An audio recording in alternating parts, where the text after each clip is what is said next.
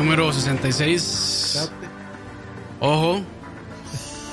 Oscar Campos les saluda, espero que la estén pasando bien, gracias por acompañarnos, quienes estén ahí en el chat este, y no estén viendo la Copa del Rey. Un par de problemas técnicos hoy, pero bueno, lo normal en este país ya. ¿Qué tal Leo? ¿Qué tal Dani? Hola, hola gente. Aquí, aquí feliz de estar de nuevo con un éxito musical. éxito musical. Sí. No, la éxito musical. Ah, la éxito, no entendí. Sí. Es que sí se escuchó como éxito. Sí, sí, sí. Pero bueno, muchas gracias por acompañarnos y hoy tenemos gran programa. Esperemos que no se nos caiga la conexión hoy ni nada. Sí. Este, y pues bueno, esta es la tercera edición de esto, que es una copia de un programa mexicano, pero bueno, nos vale. este, y bueno, hoy tenemos varias canciones. Eh, saludos a Fran también, que no nos puede acompañar. Él iba a venir, pero se le presentó un Inconveniente. este, un inconveniente. Pues este, entonces lo que hicimos fue meter más canciones nosotros para hacer este programa como de seis horas más o menos por ahí, ¿verdad? Como te gusta. Sí, vamos a estar aquí hasta como la medianoche. Entonces, este, vayan, este, búsquense algo de comer, pídanse una pizza en Uber, lo que sea, y se vienen después de escuchar aquí. Vamos con la primera canción de una vez. Vamos, vamos con canción. De una Vámonos, vez, porque entonces. si no vamos a terminar a las 3 de la mañana. Esto es charlavaria. Vámonos, vámonos.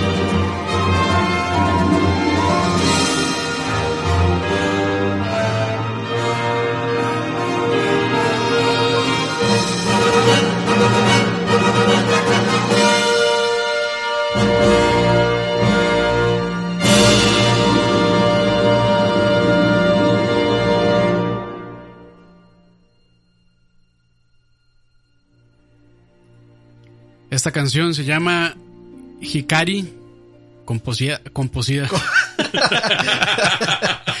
Es que estaba leyendo el nombre del compositor, perdón. El compositor Utada Hikaru del videojuego Kingdom Hearts 3, publicado el De- de- 28 de, Kingdom marzo de. ¿Le eh. Kingdom Hearts 3? No, Kingdom Hearts 1, no, no, no, ahí. No, no, estoy mal hoy, ¿verdad? Publicado el 28 de marzo de 2012 eh, por Square Enix y también desarrollado por ellos para la plataforma de PlayStation 2.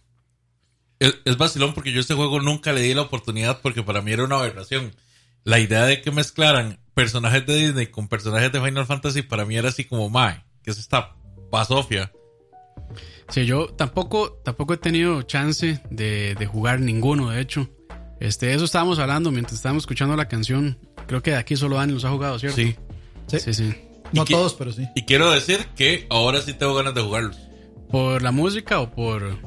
La música, Bueno. la música siempre me ha gustado, pero ahora, No, la música siempre ha sido muy buena, sí. ahora sí quiero jugarlos porque, o sea, sí sé que sí he podido ver un poquito más del juego y, y ver que no es simplemente así como una versión pasada por agua de los personajes de, de Square Enix para Disney. No, es- o sea, la idea, la idea inicial era, es muy, o sea, el alcance que tenía era muy grande, ¿verdad? Que era básicamente combinar Disney con, con todo lo de Square Enix, básicamente con un Final Fantasy, digamos. Ujú. Sí, lo- bueno, Pero lo- más action, más action que por turnos. Sí, de hecho sí, no es, no es por turnos en lo más mínimo. Fue, fue de los primeros juegos en, digamos, como en pasar a este esquema de, de, de sí, de tener magia y invocaciones y todo esto, pero siempre, Será como Activo. acción en, acción en tiempo real, digamos. sí, siempre, siempre de modo activo, nada de pausas y, y todo eso, aunque igual, digamos, las magias y las invocaciones, pues obviamente sí tienen un, eh, o sea, tienen una cantidad de, de MP que usted puede usar o eh, tienen recarga, entonces es como combinar los elementos de acción y elementos de RPG. Y pues sí, o sea, yo pienso que es del, es, es una, eh, era una combinación curiosa, pero ciertamente fue, eso ha sido uno de los mayores aciertos de Square, eh, desde combinar Mario con RPG a, a esto ha sido como la segunda vez que ellos han, bueno, no, tal vez pudo haber eh, habido más, pero ha sido una de las más, eh, o sea, de las más importantes eh, mezclas de, de dos mundos completamente diferentes que uno cree que es- va a ser extraño, pero calza. Por ejemplo, digamos, yo cuando estaba jugando Funciona Kingdom. Hearts 3, yo, yo me moría por poner la voz de Sora en japonés, pero no podía imaginarme a Donald y a Goofy en, en En japonés. No, Sí, es no lo que- lograba. Entonces al final me terminé acostumbrando y me, y me gustó mucho la- las Es que voces es, en es inglés. interesante porque es, este, bueno, dos escuelas de animación muy, muy distintas, que es la japonesa y, y la, bueno, estadounidense, bueno, occidental y oriental, digamos. Sí, sí, sí. Entonces, pero yo realmente lo poco que he visto de Kingdom Hearts es del 3 y sí se ve muy, muy bien. No, es una, Es, es, es un... es una cuestión así impresionante.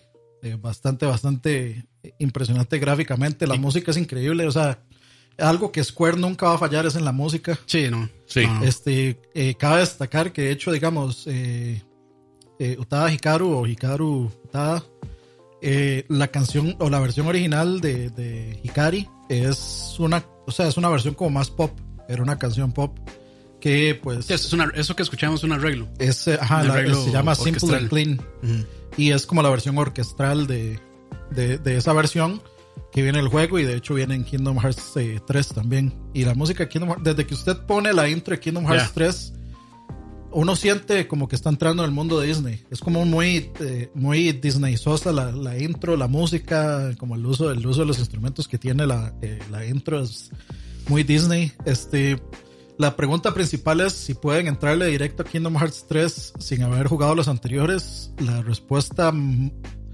O sea, sin saber yo La- diría que sí no. la Si van, si van por la historia, no. Supongo. el juego hace un buen trabajo Resumiendo. re- haciendo un resumen, pero la verdad es que es una cuestión tan enredada que si usted no conoce bien a los personajes, pues va- es muy fácil que se pueda Se confundir. pierde, se pierde, sí. Pero sí se puede, o sea, sí, en realidad sí se puede. Y, y bueno, la crítica principal de este Kingdom Hearts 3 es que pues es demasiado fácil. Y sí, es demasiado fácil. Sí. Es un juego súper, súper ¿Y, y light. tiene selector de dificultad o es una sola? Mm, Yo lo jugué en hard, de hecho, Ok. y aún así es Fácil. no encontré, o sea, yo no encontré ni un Reto. solo momento en donde Me- Bueno, donde alguien dijera, pucha, donde tuviera que, Es que- repetir un, un jefe. o es que también la, escala de Dani está también muy fuera de. Sí, de es, No, no, no, no, es pero- muy desbalanceado eso. O sea, para- si, si para mí es extremadamente fácil, creo que para alguien normal de es accesible. Sí, sí. totalmente. No es. O sea, no, ustedes no se. Se pueden morir un par de veces al principio, tal vez porque no le agarran bien al, el- a las mecánicas del juego, pero no se van a morir porque un bicho sea demasiado difícil. Mm. Entonces, no, o sea, esa es como la crítica principal. A mí, la verdad, sí me gustó. Sí me gustó mucho Kingdom Hearts 3. Eh, ahorita yo lo pondría, yo sí lo pongo candidato a GOTY. Y como cierre, digamos, de la, de la, de la saga en sí. Este, Es un buen cierre. no es cierre. Ah, sigue, ok. Sigue. Ok, ok.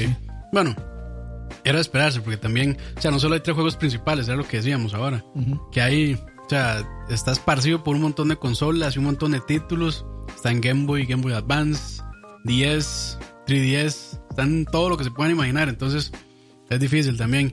Pero salió también esta, esta compilación que es el do- 1.5 con el 2.5. y The no sé Story. So Far. The Story So Far, que por ahí creo que Saúl nos decía que es una que es una buena, ma- buena manera de entrarle si uno quiere pues en- empezar con, con Kingdom Hearts. Sí, The, The Story So Far es en realidad lo primero que deberían de jugar. Sí. O sea, yo si les tengo que recomendar algo, les recomiendo que compren el Story So Far y luego le entren al 3. Sí, eso es una, bueno, las dos son remasterizaciones de, del 1 y el 2. Sí, Y no sé, no sé si viene algo más en ese paquete, creo, no estoy seguro. No, viene, vie- o sea, viene todos, todos, todos, todos, todos, Todos, todos, todos, todos, todos, eh, excepto algunos de, de 10 por lo, y creo que de 3 por lo de la pantalla doble, que eso está Ah, en claro. película. Claro, claro. Este, en The Couch, de hecho hay una nota que hizo Saúl eh, sobre cuál es el orden, entonces si, si quieren buscarlo, le llegan ahí, pero eh, llegan a los dos, la verdad es que vale mucho la pena, son, son juegos muy, como que apelan mucho, si a ustedes les gusta mucho, digamos, el lore de, las, de Disney, si, si les mueve el cocoro Disney y les mueve el cocoro también de las japonerías, así muy... eh, como de amigos entrañables y este el, el amor de la vida y todo ese tipo de cosas, o sea, japonerías de ese tipo, Sí, pues el juego les va a gustar mucho, además de que tiene espectacular música, el, Gráficos este, los gráficos siguen estando siguen siendo muy buenos para la época y de, de la consola que viene el remasterizado pues está bastante bien, entonces lléguele, lléguele. bueno, ahí, entonces hay Kingdom Hearts para rato todavía. Yo pensé que ya este era como una, un cierre o algo así, pero no. No, no, No, no, este, o sea, no sé, nadie me lo dijo, pero yo. yo- no, yo creo que sí se sentía en el aire como que era ya el cierre. Sí. Y sí hay cierre en varias cosas, pero sí queda para algo más. Sí queda para algo, para lo que sigue. Ok, ok. Bueno, entonces nos movemos a la siguiente canción. Démosle bonito. más. Ok, vámonos. Entonces, a ver Next. qué tenemos por aquí.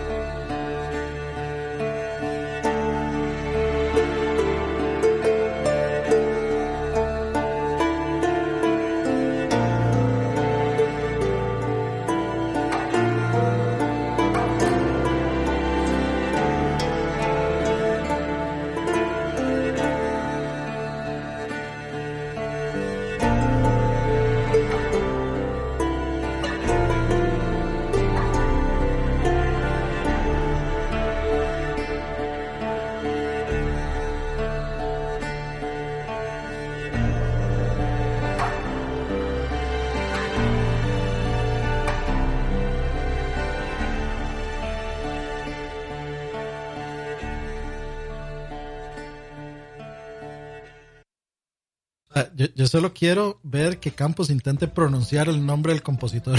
Este, mae, y lo peor es que tengo, tengo compas polacos que me pudieron haber dicho. Pero, mae, que va, no se me olvidó Bien, bien, preguntarles. Pero bueno, esto que escuchábamos es Steel for Humans y seguido de Caer Morgen. Son dos canciones eh, cortas del videojuego Witcher 3, publicado el 19 de mayo de 2015 y producido, bueno, más bien desarrollado por CD Projekt Red y publicado por CD Projekt. Y salió disponible para PlayStation 4, Xbox One y PC. Y bueno, ahora sí el compositor Percival Marcin Prisbolowitz. Uf, uf, cerca, no, no, no, ni cerca, seguro. No, no, y- está, está- está razonable, está razonable. Así, en, este, en españolete, Como drop the bass. a lo que pude ahí. Pero bueno, ahí, bueno, lo que estábamos comentando eh, mientras escuchamos la canción acá entre nosotros. Este, bueno, personalmente de mis juegos favoritos. Yo fui quien escogió esta canción. Eh, bueno, sí, estas canciones. Y Sí, eh, bueno, el, Y orden- fue el orden una- es la, la de Hikari la escogí yo y esa Sí. la escogió Campos, la que sigue el Leo. La que sigue va a ser Leo, sí. Entonces, este, de mis juegos favoritos de la historia realmente, eh, lo que les decía es, con pocos juegos, pocos juegos he terminado yo y una de los inicio, este, así que recuerde de hace poco solamente Witcher 3 y God of War.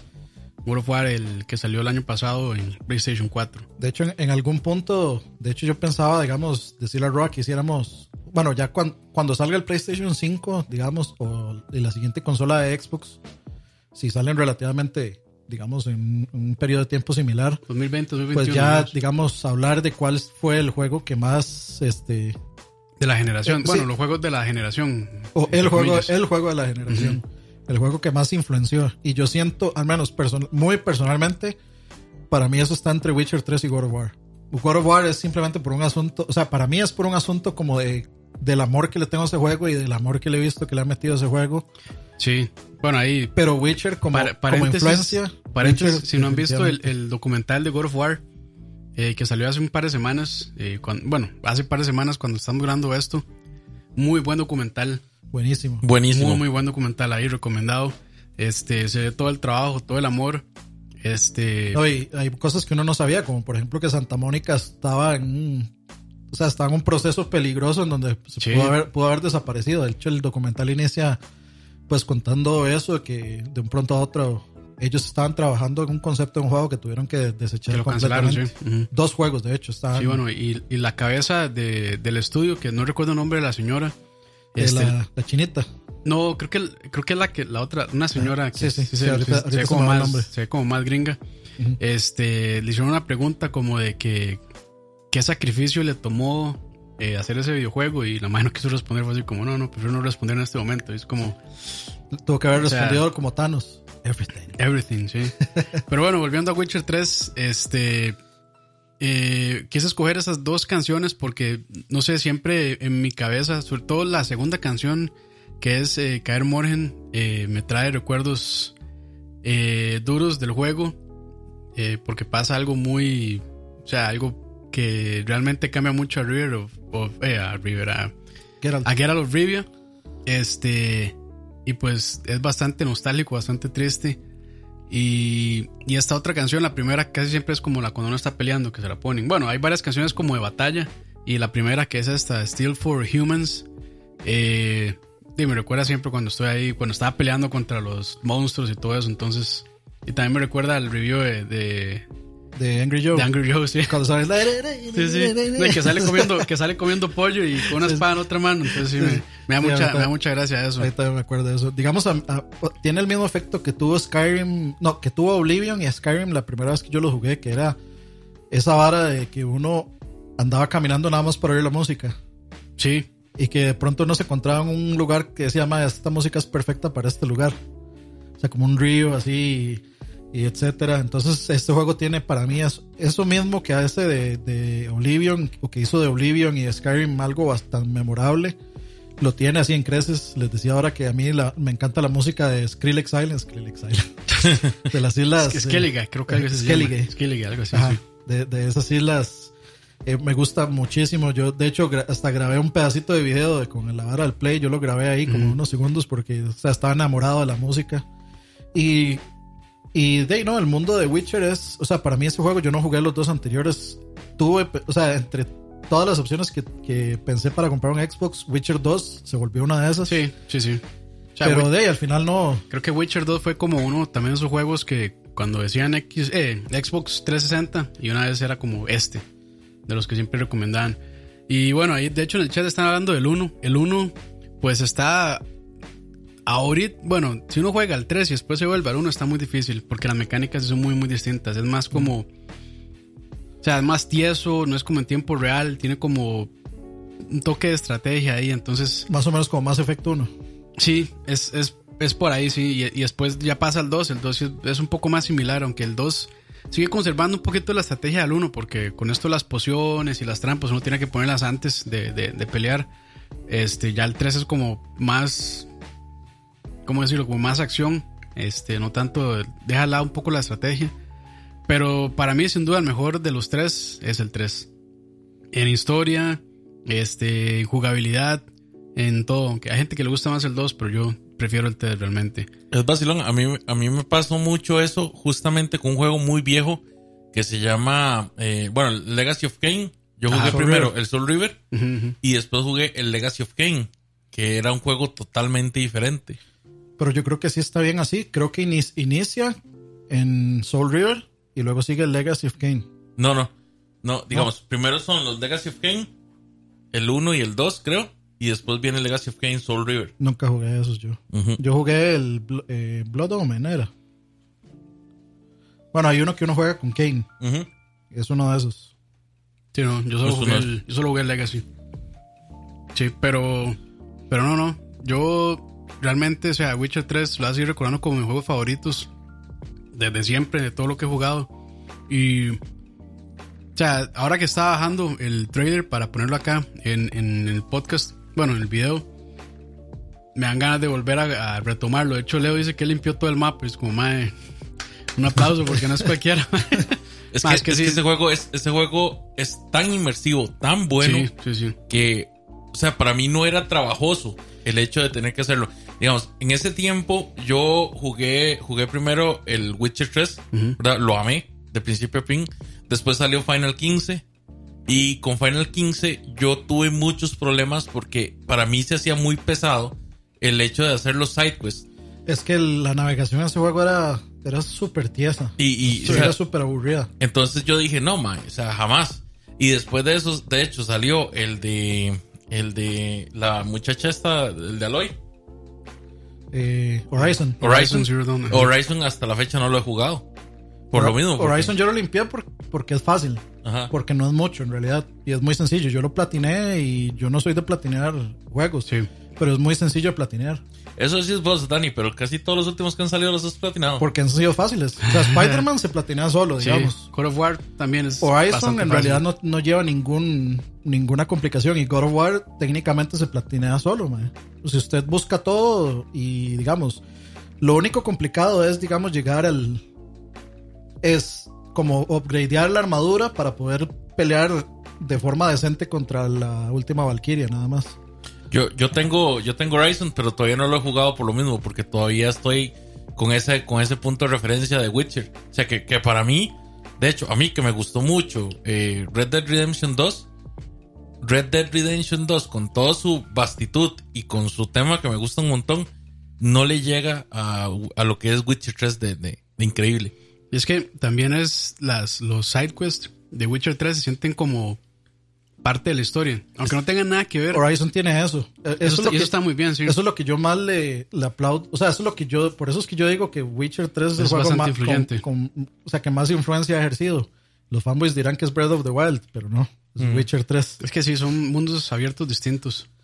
Y eso es lo que a mí me gusta, ir caminando y que de pronto un mae me tope y me diga este quest. Y a mí una cosa que me gusta mucho de Witcher es que, digamos, había un quest principal que, digamos, yo estaba bajando ahí por, de, por varas. Sí. Y resulta que un side quest conectaba de alguna forma con ese quest principal. O sea, era como una historia paralela a ese quest principal.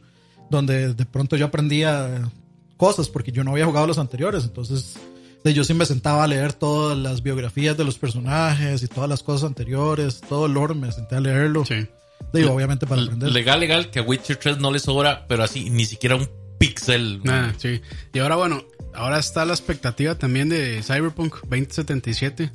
Sí. Que supuestamente para este 3 que viene van a mostrar. Ya va a haber gameplay. Va a haber gameplay. Bueno, ya hay gameplay, pero lo, va a estar jugable, se supone. Sí.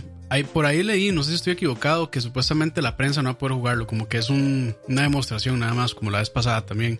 Pero como que ya hay, ya hay más para mostrar. Y que también el rumor dice que para ese 3 van a dar la fecha de salida. Qué bueno, eso estaría muy bien. Eso, este. De ahí no sé. O sea, sí, sí estoy bien emocionado, pero voy ahí con cierta. No temor, sino más bien como. No con mucho Precaución. hype, con precaución, correcto, sí, con precaución. Este. No sé, porque siento que quieren hacer muchas cosas y quieren mezclar varios géneros que realmente no sé qué tan bien puedan ir juntos, pero hay que ver. Entonces, si estoy a la expectativa de, de, de que puedan, bueno, lo que pueda hacer Cyberpunk y ver si puede llegarle o sobrepasar lo que hizo Witcher 3. Yo creo que es ese juego. Ese juego va a ser cross-gen. Sí, ese juego va a salir en el 2020. Con Play 5. No. Va a salir, tal vez va a salir antes, pero el Play 5 sí lo va a tener. O sea, va a tener su, una su- versión. su versión. Y si es así, yo creo que me voy a esperar. Ok. Eh, Prefiero esperarme para jugar pues de una versión superior. Sí, sí, sí. Pero bueno, este. No, no tengo nada malo que decir con Witcher. En realidad, hasta salió bien optimizado para PC. Si es pesado, este, no cualquier máquina lo corre a 60 cuadros full, pero sí está optimizado decentemente. Bueno, y ahora tiene también- modo HDR, eh, HDR, modo... el ray tracing. Sí, creo que sí, ¿no? Sí, por ahí. No, no he visto cómo está el asunto, pero sí vi que ya le, le agregaron la actualización para Ray Tracing. Entonces, pues habría que ver qué tanto exige ahora con, con, con ese mod, digamos, de Ray Tracing. Pero bueno, sin más, vamos a la siguiente entonces. Vámonos con un clasiquito. Que yo no sé si fue la que me pidió, la, la que me pidió Leo, pero bueno, Ojo. vamos a ver. Ma, Dani, Dani, por favor. Dani. Pa,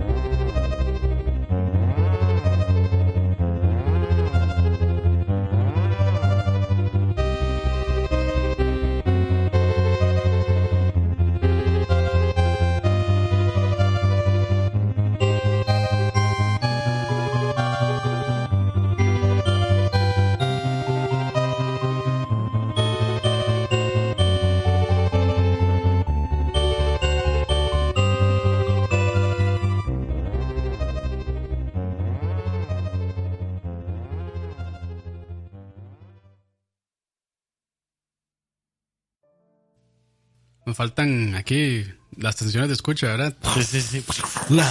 Por aquí, por aquí las tengo, pero, pero no, no, qué pereza. Eh, ¿Qué escuchábamos, don Leo? Escuchábamos eh, Castle Team de Koji Kondo, el padre del soundtrack de Nintendo. padre. El, el padre. Super Koji Kondo. Es canción de mi Mario favorito, de Super Mario World. ¿Verdad? Se publicó el 21 de noviembre de 1990. La desarrolladora, por supuesto, fue Nintendo. Y la publicadora Microsoft. Y la plataforma fue nada más y nada menos que la mejor consola que ha visto esta tierra y que han tocado ustedes, pinches mortales. Le duela a quien le duela. Le duela a quien le duela. Humildemente, Super Nintendo. Sí, sí, no, sin duda. nunca les voy a perdonar que digan que el Switch es. Yo creo que, yo, de su- sí, no, no. yo creo que la lucha siempre ha estado de, bueno, la lucha popular de la gente, su preferido es entre el 3 y este, ¿verdad? El Super Mario World. Sí, Yoshi's Island. sí, sí, sí. Sí. Bueno, al- hay algunos por ahí que es eh, el Mario World 2, el Yoshi's, El Yoshi's Island. O sea, está como, está como en esos tres, pobrecitos, Mario 1 y... y Ah, el- sí, me equivoqué yo, ¿no? Bueno, no importa. Eh, No, no, eh, no, no, no, no, no, no, no, Está más bien, bien, sí, o sea, ¿verdad? esos, esos Sí, sí, tres, esos tres son como los que la gente dice que son los que más les gusta, el Yoshi's Island, eh, Mario World y, Sí. y Mario 3. Y es vacilón porque a mí Yoshi's Island me gusta mucho, me parece un excelente juego. Mi problema es que tenga el World. Que digas Sí. Super Mario Super Mario World World. 2. Ujú. O sea, ese siempre fue mi problema porque yo decía, ma, esto no es Mario World. Sí, esto es. Es otra- un muy es buen juego de. Yoshi, es excelente Yo juego creo, de Yoshi. yo- yo creo que sí es, sí es Super Mario World 2 en el sentido que es a la inversa. En Super Mario World 1 uno desecha a Yoshi. Sí. En el 2 Yoshi desecha a Mario. Es como la verganza. la vergüenza. Pero sí, este, yo creo que de las cosas más chidas que hace el juego es la verticalidad. O sea, uno puede jugarlo como un Mario normal, horizontal, pero ese tiene pantalla hacia arriba que normalmente no se ve. O sea, y solo jugándole y viéndole y tratándole es que uno se da cuenta que hacia arriba también hay. Super Mario 3 hace eso, pero no al nivel de Super Mario World. Y eso para mí lo hace muy, muy interesante. O sea, no solamente que se, que se juegue así, casi que vertical, sino que también uno puede jugar con otras cosas en ciertas pantallas de, de altura, digamos. Bueno, y es que también ese juego expande mucho lo de Mario 3. O sea, Sí, sí, sí. O sea, trae muchas ideas de, del es- 3. sí, es- es- ese juego viene, digamos, como venía con el Super Nintendo. Era el juego de lanzamiento del Super Nintendo. Y más, es un juego larguísimo. Si uno lo piensa pasar todo pantalla por pantalla, es un juego con un montón de rejugabilidad. O sea, con la de los juegos con más rejugabilidad que hay. Y de, tiene un montón de secretos que obviamente si usted era, si usted no estaba suscrito a Nintendo Power, No lo sabía. no de tal vez de guava los iba a encontrar pero este o sea tiene tiene mucho mucho mucho contenido ese juego para ser un juego de lanzamiento muchísimo usted no podía fácilmente pasar con ese juego meses de meses hasta que le compraran el que sigue entonces sí, es mucho mucho era realmente excedía su valor monetario con contenido Y además que, o sea, uno siendo un niño y teniendo un Nintendo normal y brincar a este juego con, la- con el Super y todos los gráficos, es un cambio radical. O sea, todo, todo, o sea, fue como, reboot, bueno, no reboteado, sino más bien todo cambió positivamente. Sí Entonces se, se ve mucho mejor, suena mucho mejor. Bueno, diseño de niveles mucho más complejos Sí, claramente la, la, la consola permitía todo eso. Pero sí era un cambio bastante grande, muy positivo también. Viniendo Sí, sí, sí. de uno de Nintendo, bueno, de NES a SNES. Sí, sí. Y no, no, o sea, las, las mecánicas, Yoshi es una mecánica muy chiva. Muy también chiva, la sí. capita, de que la capita ya existía con la cola. Hay algunas cosas que a uno le hubiera gustado que se pasaran del 3 a este, como por ejemplo el Tanuki Suit o el traje de ranita o, o la bota, cosas así. Este, o, o por ejemplo que hubiera un mundo como el mundo, creo que es el 7, que es el 6 o el 7, que es como todo el, es más grande. Ajá, el mundo gigante, cosas así que tiene Super Mario 3 que son muy, muy chivas. Pero, pero yo creo que este lo compensa con variedad. Los mundos son muy variados, los retos de cada mundo son muy variados. Cada Bueno, el- mundo tiene. El toque este, bueno, el de los castillos donde estaba como en una malla agarrado Mario y que podía dar vuelta. Ajá, O sea, todas las pers- esa- ese cambio de perspectiva era muy chida también. sí, sí, sí. No, este, tiene un montón de, o sea, tiene un montón de ideas nuevas y un montón de cosas muy, muy, muy chivas que, de, por, por supuesto, aún siguen. O sea, Sí. muchas de esas ideas aún siguen existiendo en todos los Marios. Y hablando de Koji Kondo se mantiene. Porque hasta el Odyssey sigue componiendo él, ¿verdad? Exactamente. Sí, sí. O sea, es, ya es súper legendario. Bueno, es que es mucho de, de también de, no sé si será cultura japonesa, de que ellos pues les gusta trabajar o quedarse en una sola empresa y hacer ahí su carrera y punto. Sí, es, es yo creo que es parte de la naturaleza humana este, buscar seguridad y de La mía no, cambio, no, no, pero está mal, está mal, sí, pero sí, sí, es, siento que los japoneses se mantienen mucho en eso. Sí, sí, sí. No sé si será por un tema de, también de lo de lealtad y demás, pero... Seguramente. Sí. O sea, igualmente lo que sigue haciendo Koji Kondo con, con todo lo de Mario, no sé qué otros juegos también aporta. Es que, o sea, ¿quién, no, ¿quién no quiere tener ese mae de, compositor? o sea, ¿quién no, quiere que le, eh, que le componga música a ese mae? De todo mundo. No, o sea, y o sea, dar el salto de componer en MIDI, digamos, allá componer así en banda, digamos, es un salto muy, muy, este, distinto. O sea, en vez de estar ahí programando la música en una computadora, ya dirigir una banda y demás, es también, o sea, de admirar que ellos también fueron como evolucionando junto con la tecnología. Eso me parece muy chido también. Sí. Que eso, o sea, me imagino que todavía pasa. O sea, hay muchos compositores que dieron ese salto de 8 bits hasta lo que tenemos ahora. Entonces también me parece que es muy de loable reconocer que son más, o sea, son all around. Porque no, realmente no sé cómo se pueda componer, o sea, qué tan difícil sea componer así como en MIDI. Bueno, decir MIDI entre comillas, porque son líneas de comando al final. Entonces, y al fin, era difícil porque, qué sé yo, creo que el NES tenía cuatro canales y no sé si el SNES después tenía más, pero igual hacían cosas increíbles con esos, poco, pocos cuatro canales que tenían. Entonces, es increíble todo lo que. Bueno, a veces, también, a, veces hacían trampa metiéndole chips. Sí, sí, también, también. Bueno, o sea, digo trampa por molestar, pero en realidad, digamos, la versión de la música de Castlevania 3 de Famicom es mucho mejor porque tiene más sonidos. Sí, sí, sí. No, es, o sea, lo que hacían era una maravilla, realmente. Y pues bueno, antes de pasar a la, a la siguiente canción, a la primera, no, empezando mal hoy. Eh, vamos a saludar a la gente del chat, vamos a ver quiénes andan por ahí. Eh, Anthony CR. Ay, ¿Por qué se ponen nombres de usuarios tan raros? Ariel Gamer 82, Emanuel Vega, Esclava del Mal, Gustavo S, Jorge Fruto, Luis Cruz, Macho Guillén y Saúl son los que veo por ahí. Muchas gracias por acompañarnos. Y bueno, ahí hay buena, buena, buena conversación en el chat. Ahí después vamos a leer un poquito más de los comentarios. Golden Guiso. Saludos, dice ahí. Dante Vega. Ah, Golden Guiso. Ah, ok, ok, yo, ¿qué esa un, un Golden Ganso. El maravilloso chip de sonido de Sony, dice Saúl. Pero sí, bueno, vamos a la siguiente canción. Está muy bonita, me gusta mucho. Uf, porque yo la escogí.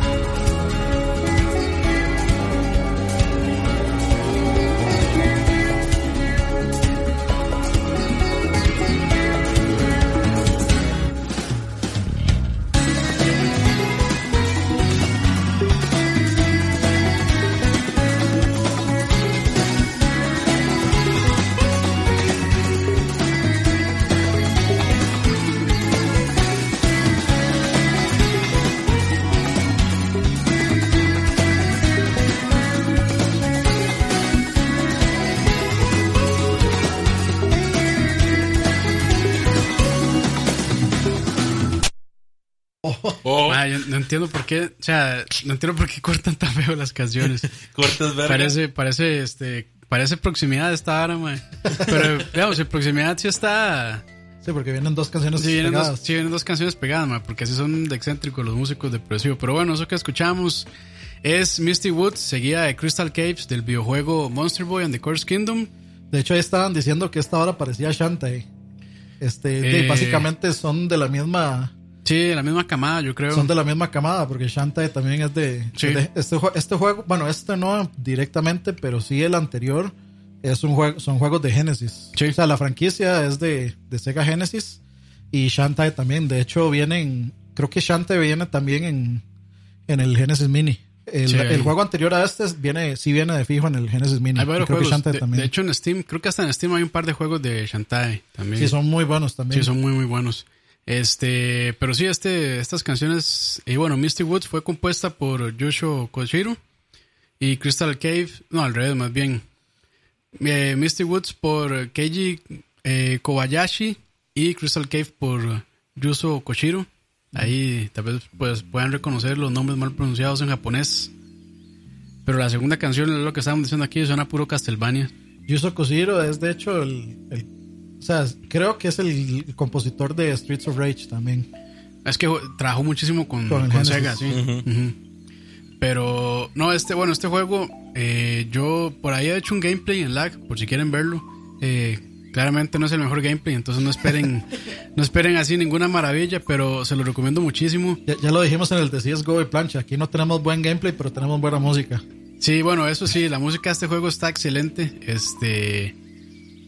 Y bueno, no sé, es como un Metroidvania con plataforma, con puzzles, o sea, hace, hace varias cosas y las hace muy, muy bien. Y además tiene esta mecánica. Bueno, yo les decía a ustedes que es la primera vez que juego un, digamos, un, un Wonder Boy, que claramente este juego es, pues, eh, toma idea de, todo eso que venía de, de- de Sega. Y a mí me encantó, realmente. eh, si lo hubiera jugado en su momento, cuando salió, lo hubiera puesto como dentro de mi top 5 el 2000, ¿qué fue? 2018. Pero, Sí, creo que sí. pero lo, ya, o sea, lo terminé hace poco y sí quedé como loco. Realmente me gustaría que, que saliera el soundtrack este, en físico. El juego sí está en físico, pero no el soundtrack. Entonces, ojalá algún día salga. Tal vez en, en Japón hay alguna versión ahí física, pero está medio difícil de conseguir. Pero no, no, yo realmente quedé como loco y Metroidvania es como de mis géneros favoritos. Entonces, pues muy, muy contento. Y, o sea, reunieron un equipo, un A-Team de puros compositores este, legendarios de, de la época. La crema y 16 nata bits. de, de esa época. La crema y nata de esa época. Entonces, o sea, la música no tiene nada que pedirle. Ah, tal vez a alguien le pueda molestar un poco el estilo, la dirección de arte, que es como medio, medio de, medio cartoon, digamos. Si, si a usted le molesta ese estilo artístico, mejor mátese. Sí, Sí, porque es muy, es muy, muy chido. O sea, sí, sí se ve como, o sea, no, no, no voy a decir infantil, pero, o sea, sí, los, los diseños son como muy redondos y los bordes de los personajes son como muy marcados, pero, o sea, es... Yo creo que lo que podría pasar es que es que tenga, o sea, que tal vez el- la apariencia engaña a que es un juego muy sencillo. O sea, que no es un juego así como que nada, usted nada más camina para un Ah, sí, no, no. No, o sea, ti- tipo juego de celular que nada más es como para sí, y cero, y cero, o sea, y no, es- tiene ningún tipo de, digamos, de buen dise- de diseño de niveles original o de platforming original, No, chiva eso- o challenging. Eso sí tiene ahí increíble. Bueno, ahí, este, mira, no había cambiado la cámara, pero bueno, no importa. este, lo importante es que nos escucháramos, eso es lo importante. Acaba de hacer un rock.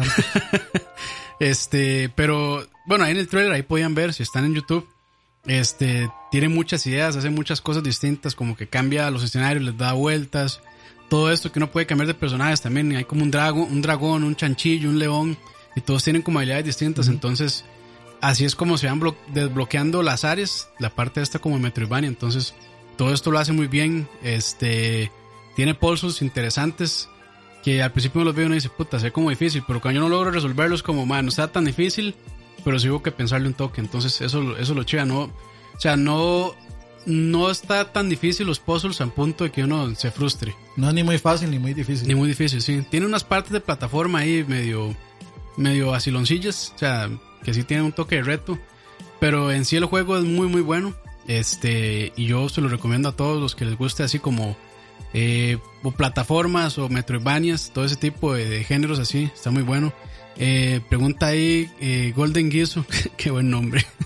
que está para Play 4, sí está para Play 4, para Switch, Creo que están todo. está en Xbox y este va a salir para Steam, aunque todavía no está disponible. Creo que están teniendo problemillas para, para hacer el port de, de PC, pero también este ya tienen pensado sacarlo para PC en este año, aunque no como que no se ve mucho avance realmente. Es como el Is el Is 8, el Lacrimosa of Dana, Así. que también les costó bastante sacarlo en PC. De hecho, cuando salió en PC tuvo muchísimos problemas. Este ya lo solucionaron, pero, pero sí les costó bastante. Como que todavía a los japoneses les cuesta un toque, no sé por qué hacer esta, este port a PC. Es, es interesante, a veces les cuesta eso. Eso es por culpa de los copitos de cristal únicos y especiales que son los PC gamers, ma, que son Ah, un es, dolor, que, ma. es que también. No, pero madre, sí, sí, sí pasa mucho. Este. Bueno, no, no es tan seguido. Antes era más común que pasara esto de que la versión de PC o saliera con problemas o saliera mucho después. Pero como que ya, ya se van, ya se van alineando. O sea, pasó con Nier, pasó con el Lacrimo, eh, con IS 8.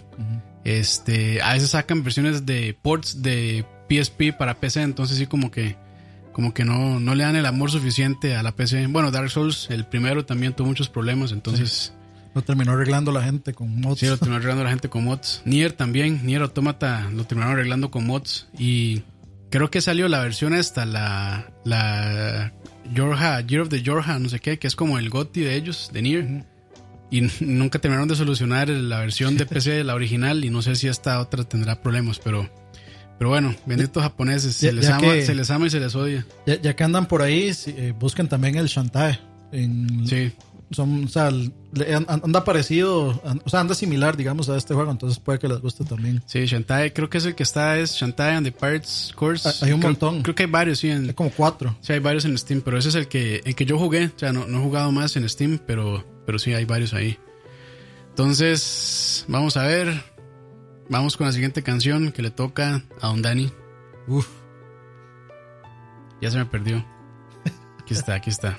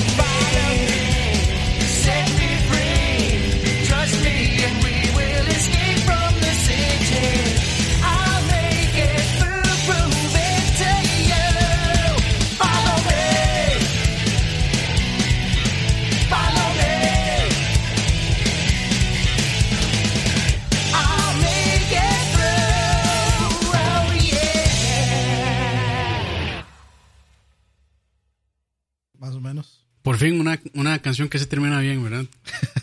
Es que es que es así, es, de, es una canción, canción. Sí, sí. Este, ya nos, ya nos van a caer los copyrights, seguro. Sí, ahí viene. Ya, le- léame ahí el compositor, porfa. Eh, para ver, dice que, bueno, la canción es Cityscape del videojuego Ah, Sonic tengo, Adventure tengo. 2. Dale, dale. Es, eh, es que, bueno, cuando yo estaba investigando, no, no, te, no me queda muy claro si el autor o el compositor original de esta canción es la banda que la toca, que son este, Ted Powley y Tony Harnell, o si es eh, Jun Senoue, que es como el compositor de todo el soundtrack, o, el, o Sega Sound Team, entonces los puse todos. Ahí, Por si para- acaso. sí, sí, para que no haya confusión después. Ajá, y bueno, esa es este Cityscape, es la canción que viene en la, el, básicamente la, se puede decir que es la segunda o es la primera pantalla de Sonic Adventure, eh, de Sonic Adventure 2. Eh, salió el 23 de junio del 2001. Por supuesto que la desarrolladora es Sega Team USA y la, publicado- la publicadora es Sega y salió pues para Dreamcast, pero también pues Luego salieron versiones para GameCube y obviamente después se volvieron a portear los, los juegos para PlayStation, eh, PlayStation 3, Xbox 360 y no, creo que están en Steam también. Y Entonces, GameCube. Ajá. No, no. eh, o sea, en GameCube ya estaban, ya, ya lo mencioné. Pero luego salieron en. Los relanzaron digital en PlayStation 3, 360 y en Steam. Tengo que decir, tengo que aclarar, no soy para nada fan de Sonic Adventure. No, no me parecen buenos juegos. Man, ni el mismo Sega es fan de Sonic, man.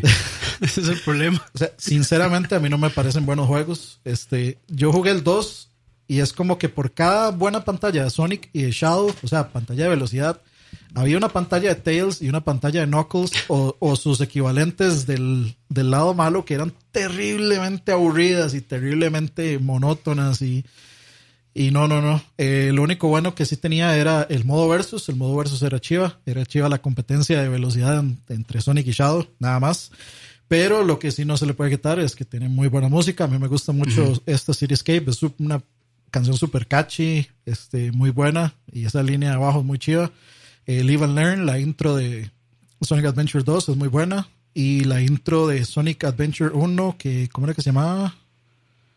No, creo que la intro de la intro de Sonic Adventure 1 es Live and Learn. La intro de Sonic Adventure 2 ahorita se me escapa el nombre, pero la música sí me gusta mucho. No soy fan de no soy fan de los juegos. De- no creo que haya un, un Sonic en 3D que sea bueno. La única excepción es Generations. Ese juego sí lo sí lo puedo aceptar como un, como un Sonic suficientemente decente como para aceptarlo.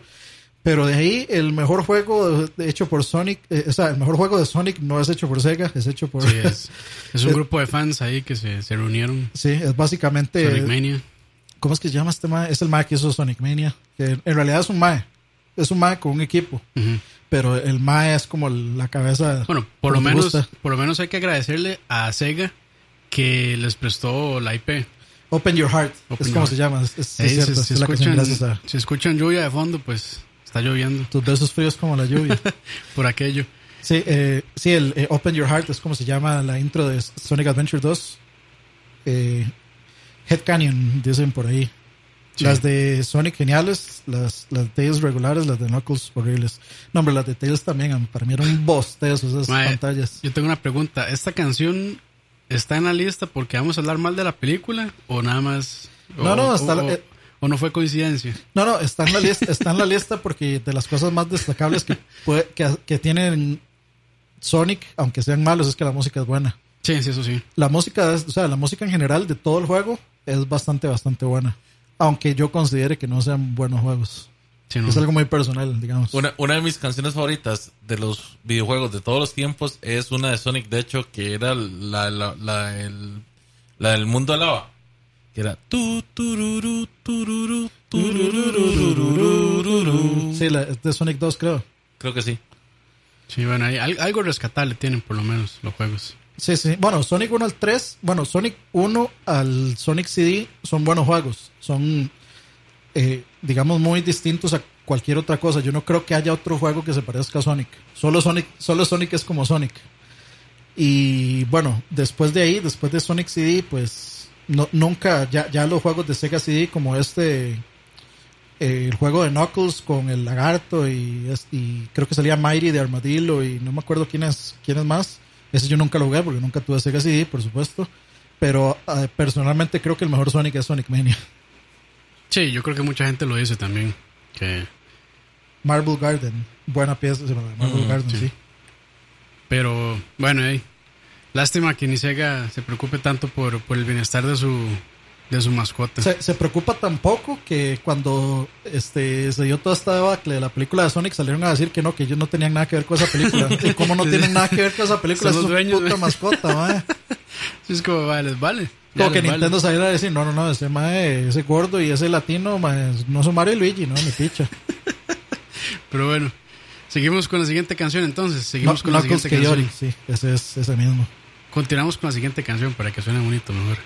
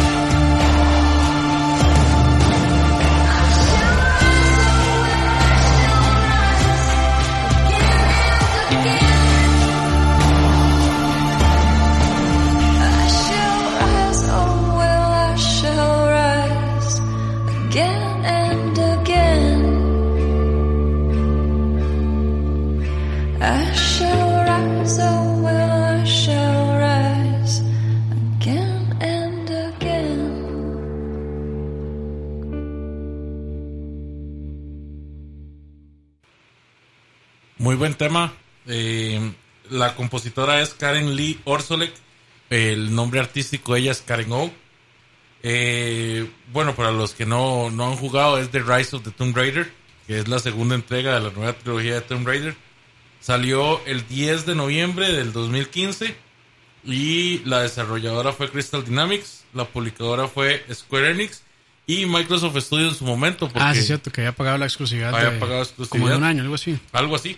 Eh, y había salido en PC, en Play 4 a lo último y en Xbox, en Xbox One, bueno, en One. Xbox One.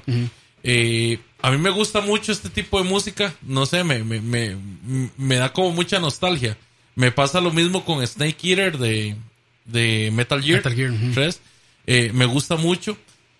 Este juego en particular A mí me encantó el- la primera entrega, eh, el Tomb Raider. Rise of the Tomb. No, el primero fue El Tomb Tomb Raider. Raider 2013, Sí. creo, algo así. que 2012, sí. 2013, por ahí sí. A ese juego le saqué absolutamente todo. Me Sí, yo encantó también. de principio a fin. Me, me, me fascinó. Excep- excepto lo de multiplayer. Excepto lo de multiplayer. Sí. Pero es que era el tiempo del multiplayer. Ningún juego salía sin multiplayer. Sí, era la moda. De hecho, me encantó que el modo historia estuviera lo suficientemente completo como para que yo pudiera ignorar completamente el modo multiplayer. Sí, no, bueno, yo es que normalmente no juego multiplayer, muy difícilmente. De hecho, ese juego yo no lo platiné única y exclusivamente dos veces porque por el multiplayer. Sí. Porque yo, de hecho, le saqué todos los trofeos en Play 3 y después lo jugué en Play 4 cuando, cuando salió en Play 4. Porque fue así apenas por el salto generacional. Y me encantó. La, la, ¿cómo se llama? El, el, el problema que yo tengo con Rise of the Tomb Raider es que de hecho es demasiado similar, a mi parecer, al 1. Yo esperaba que justamente para este no solo la historia cambiara, sino que fuera, fuera Yo esperaba un 16 bits así. no sé, a- a- a- digamos, est- estaba esperando lo mismo que me pasó, como por ejemplo, que me pasó con Uncharted 1 o Uncharted 2, Ok. ¿verdad? Que hubo un salto Sí, bastante fuerte sí, sí. en las mecánicas. Notable, sí. Sí, sí, y que sí se notaba. No es que, no es que el juego sea malo, porque es, o sea, para mí mantiene muchas de las cosas buenas del 1. El, el hecho es que yo esperaba con más sorpresa. Tal vez fueron que yo me hice muchas expectativas. Sí.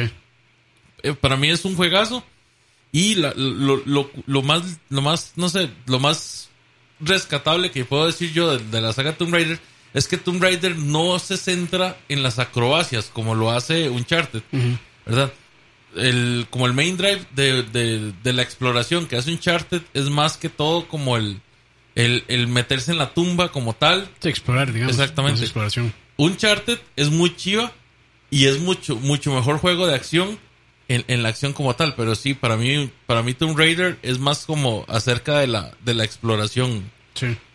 Sí, no, no. O sea, yo también, a mí sí me gusta mucho. De hecho, la saga en general me gusta bastante.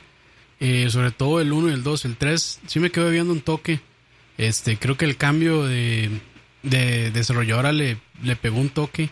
Este, porque fue Eidos, Eidos Montreal, creo que lo hicieron. Mm. Los, los mismos de Deus Ex. Este, y eso a mí, en un principio, cuando lo supe, me emocionó porque me gustan mucho los nuevos de Deus Ex, el, el Human. Revolution y el Ujú. Mankind Divided. Este, pero creo que no entendieron del todo este, lo, que estaba, lo que estaba haciendo Crystal Dynamics. Entonces, tomaron un par de decisiones eh, con el 3, como con el árbol de habilidades, que metía muchas cosas para, para uso de armas y todo esto. Y al final el juego casi no tenía partes de. Sí tiene, pero no tantas, digamos, como para la, como para el, el peso que le dieron al árbol de decisiones. Entonces hay como cosillas ahí también. No, la, pero la eso es algo que yo le criticaría al primero. Que, que para mí eso es, por eso es que a mí el juego siempre Sí, me dio igual. Se puede pasar con, con, Con el arco. el, sí. arco y la flecha. El arco y flecha es OP en este juego. Usted Sí, no sí. necesita ni la shotgun ni las pistolas. Usted nada más le pega un headshot. Que, lo, que el, el AI de ese juego es bastante cuestionable también. Usted le pega un headshot a cualquiera y se mueren. Entonces usted no ocupa las otras armas más que para. Necesita esta arma para abrir esta vara que está cerrada. Usted tiene que dispararle para a esto. estallar lo que sea. O, Sí, sí, sí, sí. nada más. O sea, están de adorno el resto. Pero sí, no, yo sí, sí, digamos, de hecho, de los tres, el 2 es mi preferido. Me parece que este, una de las críticas que mal hicieron al 1, y estoy de acuerdo con eso, fue que este casi no tenía, bueno, que eran bastante sencillos las tumbas. En el 2 ya le hicieron un poco más grandes y con un poquito más de puzzles que había que pensar más, entonces eso me gustó del 2. Sí, es que las tumbas eran un- una cavernilla ahí. Las tumbas ya. era como escalar y tal vez hay un puzzle ahí sencillón y ya se terminó. En este sí hay- o sea, como que sí hay un, rompecabezas más grande que abarca como todo el, todo el cuarto donde está la tumba. Se resuelve y ya después se abre. Entonces eso me parece, me parece tuanis. y, y también me gustó el aspecto RPG que le metieron, este, que se puedan mejorar ahí las habilidades o también que se pueden mejorar las armas y demás. Entonces, en general a mí sí me gustó mucho. Pero el 3 sí, realmente esperaba bastante y no... No sé si tal vez no tenía mis expectativas tan alineadas, pero sí, no, no me terminó de gustar del todo a como, a como lo hizo el 2. El 1 y el 2, de hecho, yo le saqué todo, Y a- excepto lo, de, lo del multiplayer. Anthony que dice que de ni modo que sobrevive una flecha a la jupa, de, pero sí sobrevive a 100 mil balazos en el cuerpo. Si es que también ahí es, eso, lo, eso es lo que a veces no tiene No, o sea, no, no nos guiemos por la, no Video- nos guiemos por la realidad, por, por, por la realidad, la realidad, la realidad, porque, No, o sea, hoy andan No, andamos, sí, andamos poderosos. no, no, no, o sea, la realidad no tiene nada que ver en esos juegos. O sea, igual Nathan Drake aguanta 100 millones de balazos y luego se recupera solo. Sí, sí. Pero bueno, vamos este, con la siguiente canción que también me la pidió Leo. Uf, Así fue, ¿verdad? Y la canción la también. canción también. Ay, siempre se me pierde. Aquí está.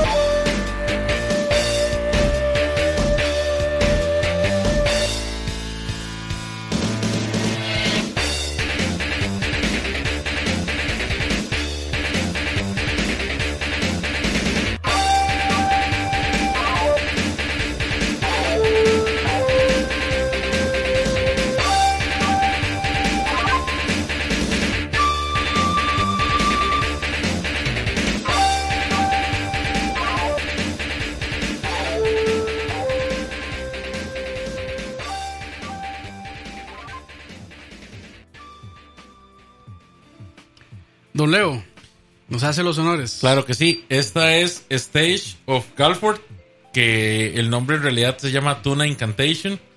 Es compuesta por Tate Norio, Las el- encan- la, la- la encantación de los atunes. la encantación de la tuna. Sí, sí. es compuesta por Tate Norio, ¿verdad? Que fue uno de los grandes compositores que se fueron de Capcom justamente. ¿Cómo se llama? Tate Norio. Ah, es que yo, yo, no, yo no sé por qué escuché Ta Tenorio. Tate Norio. Sí, sí, sí, de hecho sí. También, también. También. Él se fue de Capcom justamente para trabajar con SNK cuando se separaron. Chaval, oye, guapiles es. Sí, sí. Un montón de gente. Él hizo el soundtrack completo de los tres últimos Samurai Showdowns, incluyendo el 4. Y bueno, fue publicado en, vamos a ver, el 25 de octubre de 1996. La desarrolladora es SNK y la publicadora fue SNK. Y esta fue la versión de arcade. Muy bien. Que, Como debe ser. que ahí este debo, debo, debo, este agradecerle a Juanqui porque dice la cantidad de Fox que este canal le da al fútbol merece reconocimiento. es que sí era lo que estábamos diciendo que o sea, de hecho cuando yo publiqué este ahí en Facebook que íbamos a hacer este programa, yo puse así al bateo que se- de fijo le vamos a competir a algún partido de fútbol, algún evento, lo que sea. Y dicho y hecho, y creo que era la final de, de la Copa del Rey o alguna de esas, no sé. Pero bueno, no es a propósito, es que realmente nos vale un carajo. Bueno, persona- a mí me vale un carajo el fútbol, entonces pues Nunca, nunca estoy ahí pendiente de eso. Y Dice Ante Vega, disculpen Campos, Dani Leo, ¿cuáles son sus audífonos que están usando? Quiero comprar unos y unos AKG K92. y No sé qué AK7. tan buenos son. AKG es muy bueno. Bueno, yo estoy usando unos Sennheiser. Sennheiser este, HD HD XX. XX, ajá. es que aquí le veo la Sí, calculadora. sí, aquí se ve. Son, son- es la versión de Mastrop. Lo puedes, los pueden conseguir en Mastrop. Leo tiene unos este, T80 Pro, creo, de Sennheiser también. Y Annie Y tiene estos unos, son unos HyperX. HyperX, sí. Este, soy fanboy de Sennheiser, entonces todo lo que sea Sennheiser para mí es calidad. De hecho, eh, bueno, hablando de estos tres audífonos y aprovechando, si quiere los audífonos para escuchar música o para escuchar algún video, o sea, para escuchar alguna película Sí, o así, para consumir esos, media, sí. este, si quiere algún audífono para jugar, mejor, este, digamos que le sirva de audífono y que le sirva gamer, me- eh, o sea, de, digamos de, Sí, para hablar en parties y eso, mejor de estos. O sea, en el sentido Sí, de que busque audífonos gamers o audífonos solo para escuchar, porque sí, Sí. Es, es, muy, es muy distinto la calidad de sonido. sí, Sennheiser también tiene unos este, para gamers, pero son bastante caros y la gente dice que son muy buenos, pero en realidad no sé. Sí, pero estaría mucho, no sé, sería mucha inversión pudiendo, pudiéndote comprar unos de estos Sí. para gaming y unos de estos para... Sí, sí, sí, sí. Yo, yo tengo una duda. ¿Qué, ta- ¿Qué tan buenos salen comparados los de Sony, los de los de PlayStation? Los- Para media. Esos Bluetooth. Sí. Eh, yo- a lo que he visto son buenos. Creo que creo que Michael tiene uno, los Gold, y él dice que son que suenan bien. Estos son, estos que yo estoy usando son los HyperX Cloud Alpha, Sí. que de hecho, o sea, están, están bastante bien, están bastante, bastante bien. Y Sí. tienen un precio bastante razonable. Yo lo he visto como en 100 dólares.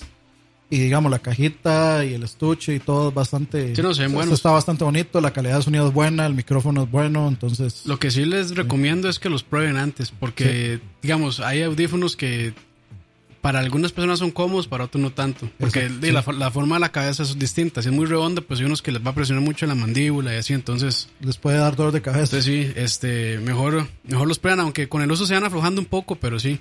Audio técnica son buenos también, por ahí que dice Andrés, Andrés CR, Sony son buenos. O sea, Sí, lo- cualquier, cualquiera, Eso- excepto esos Gold para excep- jugar. Excepto Beats. Sí.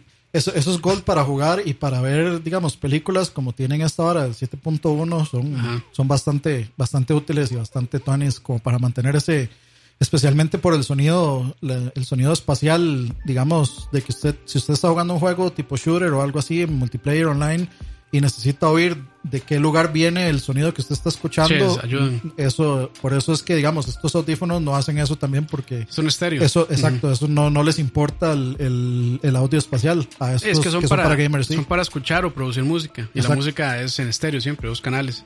Exactamente. Entonces, sí. Pero bueno, yo Sennheiser, este fanboy, super fanboy, de hecho sí tengo varios, entonces pues yo siempre voy a recomendar Sennheiser ya por por sí, yo también soy Sennheiser, Sennheiser fanboy Sí. forever. sí, pero este, siempre, siempre que sean para oír música. La verdad es que estos están bastante bien para. Sí, ahí, de hecho yo ahí, bueno, metiendo la cuchara en este pro- en este podcast que no debería, ahí tengo ganas de hacer un programa ya especial más dedicado como a audio en escucha, de equipo de audio, este micrófonos, mixers, amplificadores, todo eso. Se va a llamar frente al audio. Frente al audio, sí, pues si les interesa ahí más adelante. Estoy pensando a ver cómo, cómo puede ser interesante, pero bueno. Saludos a Ram que está ahí. Saludos Ram, a, a Ram, Ram, sí. ya, ya que está por aquí, se está escuchando eso, démosle GTA mañana. GTA mañana, sí. GTA o, GTA o se putea. GTA o, GTA o a llorar. Sí. Pero bueno, o- sí. o se caga. Sí, sí, entonces, este, bueno, per- perdón, este, Leo, sigamos con...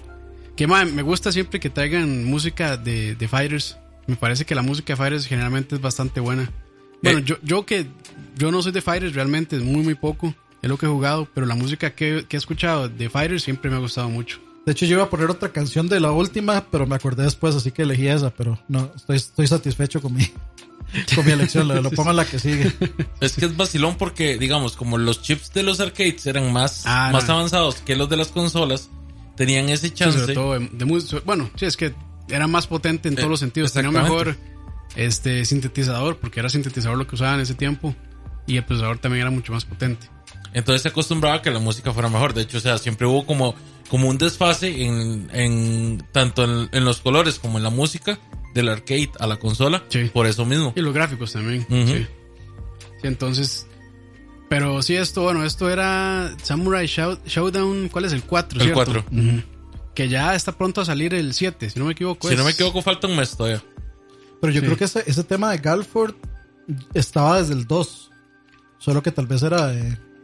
O inclusive desde el 1. Bueno, Bueno, no sé, no, sinceramente no me a- acuerdo. a- a como ustedes decían, SNK es famoso por reutilizar no solo su misma música, sino la de otros. Sí. Sí, sí. Pero bueno, este, yo realmente no, no lo jugué, entonces no podría decir mucho de, de Samurai Showdown, pero sé que están, los, los fans están muy emocionados por esta, por este Sí, nuevo yo, que viene. Yo, yo sí, sí, bueno, si tengo plata, este, co- voy de collectors. Lo que sea que haya. ¿Qué trae? ¿Trae una figura o algo así? no sé, no sé, no he revisado si siquiera Ah, si hay. Tra- trae una. Yo, yo sí vi uno que trae, de hecho, una botellita de saque. Si no me equivoco. ¿Y se puede utilizar o, Como, o es, o es como, la de Call igual, of Duty? igual a la que, a la que usa Haomaru. Sí.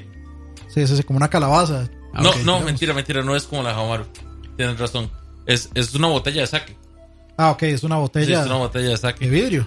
No, no es de vidrio, es de metal. Y con saque, o nada más eso es vacía. No, No creo, no creo que con Sí, lo dudo No creo que sea con saque. sí, a menos no. de que sea solo para Japón, Sí, digamos. no creo que sea con. O sea, que venga con el líquido, porque sí. O sea, si, si lo exportan, pues está complicado. Pero sí, sí. Bueno, es que me acuerdo cuando. Creo que una edición de Call of Duty, no sé cuál, traía como una botellita de estas de metal que no se puede usar. Creo que Que fue. era de adorno nada más. Creo que era Black Ops 2. Sí, que traía como, bueno, estas como esas de, de bolsillo que se mete así en el saco por dentro, que es Sí, que, como es, una. que es como de, de metal con una Ajá. tapita en rosca. Sí, que es como muy de, de abuelo. Ajá, es que es como la, el- la que usan todos los excombatientes de Vietnam. Eso mismo, sí. Que digamos, tienen el cafecito y sacan la botellita, le echan así el mechazo y lo, el whiskazo y se lo vuelven a guardar. Sí, sí, sí, sí. Creo que era Black Ops 2, de hecho. Sí. Pero bueno, entonces vamos con Bien. la siguiente canción. Y esta sí me toca a mí. Como no les gusta. Ojo.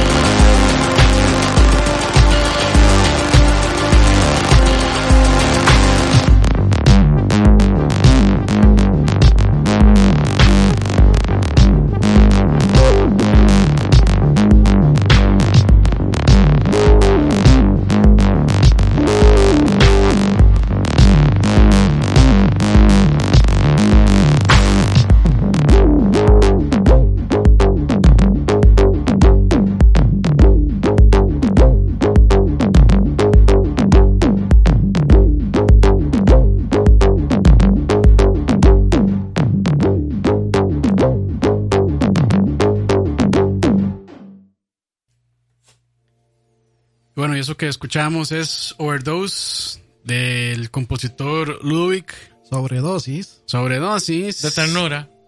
Y el juego es Katana Zero, este publicado por Devolver Digital y desarrollado por eh, Askisoft. Lo puse al revés ahí, pero no sé si es que lo puse.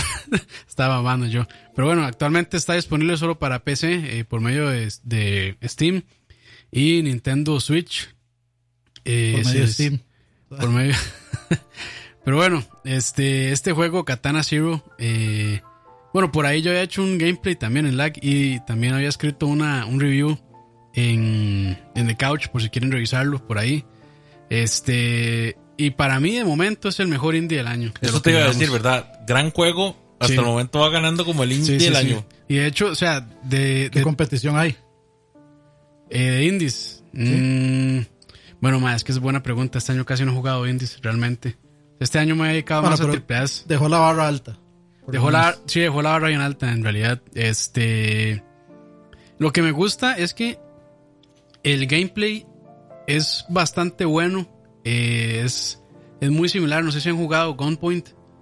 O bueno, también lo compara mucho con. Es más similar a Gunpoint, pero lo, lo compara muchísimo también con eh, Hotline Miami. Que es como, o sea, o lo mato yo, me mata usted de un solo balazo, de un solo golpe. Este, pero este juego hace otras cosas más, como ralentizar el tiempo. Y lo que más me gustó es la historia también. O sea, al principio uno pensaría que la historia pues no es la gran cosa. Pero sí se mete como ya en broncas sociales, de droga, bueno, drogadicción, este, guerra, eh, Proxenetismo. proxenetismo, este, incluso se podría decir que abuso, o sea, si es abuso infantil, se podría decir que sea Katana Pavas. Katana Pavas, eso mismo. Y bueno, este, la música es como synthwave y va muy, muy de la mano con este eh, look como eh, steampunk, neón, mm, Como tecno. como tecno neón, sí, muy, muy este, o sea, usa muy bien los colores neón eh, en realidad. Entonces es como este Blade Runner. Es muy Blade Runner, es, de esa época como eh, posapocalíptico, cyberpunk, neo noir, no sé, por decirle algo. Este, y no, a mí realmente, o sea, de lo que he jugado este año y en comparación con los otros AAAs que he jugado, eh, me parece lo más interesante que, que llevamos hasta el momento. O sea, y para mí ya es top 5 este año, y si no más alto incluso. Uf. Pero más, no, es, es tanto así que bueno, yo lo, lo compré primero en Switch, lo pasé en Switch, le saqué casi todo en Switch, después lo compré en Steam y en Steam sí lo pasé al 100%. O sea, lo he pasado casi, casi dos veces el juego. Y bueno, este viene más contenido. Entonces, pues estoy a la espera de que en estos meses pues suelten algo, algo nuevo, DLC o Hablando de DLC, ¿ustedes bajaron ya la actualización, el DLC nuevo de Dead Cells? No, bueno, no, no lo- o sea, probablemente ya lo bajé, pero no lo he jugado. No sé qué, qué traerá en realidad. Pero, pero no, yo realmente estoy enamorado de este juego, me gustó muchísimo y sí, sí estoy esperando que ya la, esta gente, creo que se llama eh, Askisoft, son eh, que ya saquen del DLC, porque sí queda como, Cliffhanger. ¿eh? queda como así, como inconcluso todavía. Pero a lo que entiendo va a ser gratuito, entonces no me molesta tanto que haya quedado así. O sea, y, y para lo que para lo que hace el juego, pues cierra bastante bien, pero sí deja ahí abierto ciertas ciertas cosas como para que uno se dé cuenta que viene más. Entonces Sí. eso eso me alegra en realidad. Si solo tiene Play 4, dale chance, ahorita sale. Sí, es muy probable, es muy probable que salga este ahorita en Play 4 y como decía Leo, ojalá salga en digital. En físico. Eh, sí, perdón, en físico. Entonces, este te lo pedimos eh, eh, limited run, tal vez. Sí. Bueno, a, a lo que tengo entendido, le ha ido muy bien en ventas. Este, como que ha sido la, del, de los juegos más vendidos del catálogo de Devolver, Devolver Digital. Sí, la cosa es que Limited Run se mete a hacerlos como un año después. Sí, sí, sí. O sea, ya lo hace como muy a la segura. Como que, o sea, estos juegos pegaron bastante, entonces, Bueno, igual Pues- yo he visto un montón de juegos que sí, que no sé, que no son como tan repopulares. sí, a cada rato me llega. Desde que mandé a pedir esas varas. el, al- de el de Symphony, el, el de, de el ajá. Sí, sí, que ya shipearon de hecho, pero desde, desde ese momento todos los días es como, vea este juego de Limited Run y yo, ma, qué putas es esta vara, ma?" sí, sí. Pero bueno, este recomendadísimo. Si les gusta esa, si les, si les gustó Hotline Miami o Gunpoint, este pues yo creo que es compra fija y lo van a disfrutar Si muchísimo. les en gustan los buenos juegos. Si les gustan los buenos juegos, pues sí. O sea, ahí- y si quieren pues una referencia, pueden ver el video que está ahí en lag. Eh, hice un stream ahí como de hora y resto tal vez. Entonces ahí se, se ve bastantillo. No, no se espolea tanto la historia. Entonces, pues eh, ahí lo tienen si quieren alguna referencia. Creo que no, no mame tanto en ese gameplay. Entonces es, es, es decente. Se, se puede ver, se puede ver y creo que es una referencia eh, aceptable para, para ver de qué va el juego. Pero bueno, continuamos entonces con la, con la ¿Cuánto- segunda. y ¿Cuánto esta- llevamos de stream? Llevamos hora 40 casi. Uf, Sí, sí, sí, sí, va, va. Todavía falta, falta un poquito más, entonces. faltan. Sí, sí. Sí, sí, faltan, faltan algunas cancioncitas, entonces, pues, no se preocupen, aquí vamos a estar un rato más. La última se- sección. Sí, ya abrimos esta, ya es la última sección, correcto. Entonces vamos con lo que sigue. Seguimos con, lo, con la siguiente, entonces. Seguimos con lo que sigue.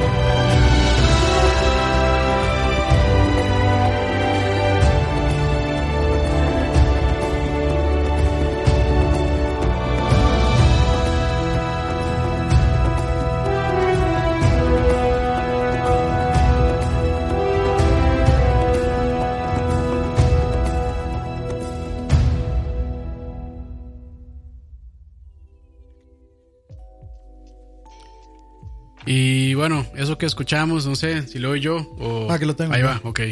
Eh, bueno, ese era el Nate's Team 2.0. De hecho, o sea, van así como la, el del 3 es el 3.0, el de 4 es 4.0. Eh, obviamente el- es de Uncharted 2, es la versión de Uncharted 2. No, sup- no supe cuál de todas poner. Quería ponerla del 4 porque es como muy emotiva por ser el final. Pero quise ponerla del 2 porque no se puede llegar como a esa emotividad sin haber jugado el 2 primero. Entonces quise darle la oportunidad de poner el 2 primero. Y en algún futuro, en uno de los millones de programas de música que podamos hacer, voy a poner el del 4. Entonces, obviamente, quería hacer las cosas en orden. El compositor es Greg, Greg Edmondson. Y obviamente estamos hablando del, de Uncharted eh, 2, Among Thieves. Salió el 13 de octubre del 2019. La desarrolladora fue Naughty Dog. 9, 2000. 2009, perdón, Sí. sí.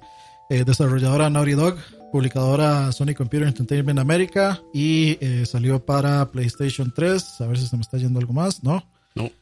Ok, y básicamente algo que yo he notado o algo que a mí se me ha hecho muy aparente es que a, en- a partir de la era, este, digamos, de medios digitales donde ya se puede meter composiciones de orquesta y, y todo eso, tal vez yo diría que después de la época del PlayStation 2, este, con- cuando salió PlayStation 3, Xbox 360, a los videojuegos les estuvieron faltando música que fuera realmente memorable, o sea, que uno, que uno, usted pueda decir, está na, na, na, na, y sepa inmediatamente cuál es, de Sí, cuál juego el- es. Como el, como el tema de los Avengers, digamos, que uno lo escucha ya Ajá, automáticamente y es, lo conecta. Y, y es el único tema de todas las películas de los Avengers que, este, Que es memorable. reconoce, sí. Que es memorable. Y entonces yo siento que el, el medio sufrió de eso, o ha sufrido de eso, de, digamos, blockbusters, por ejemplo.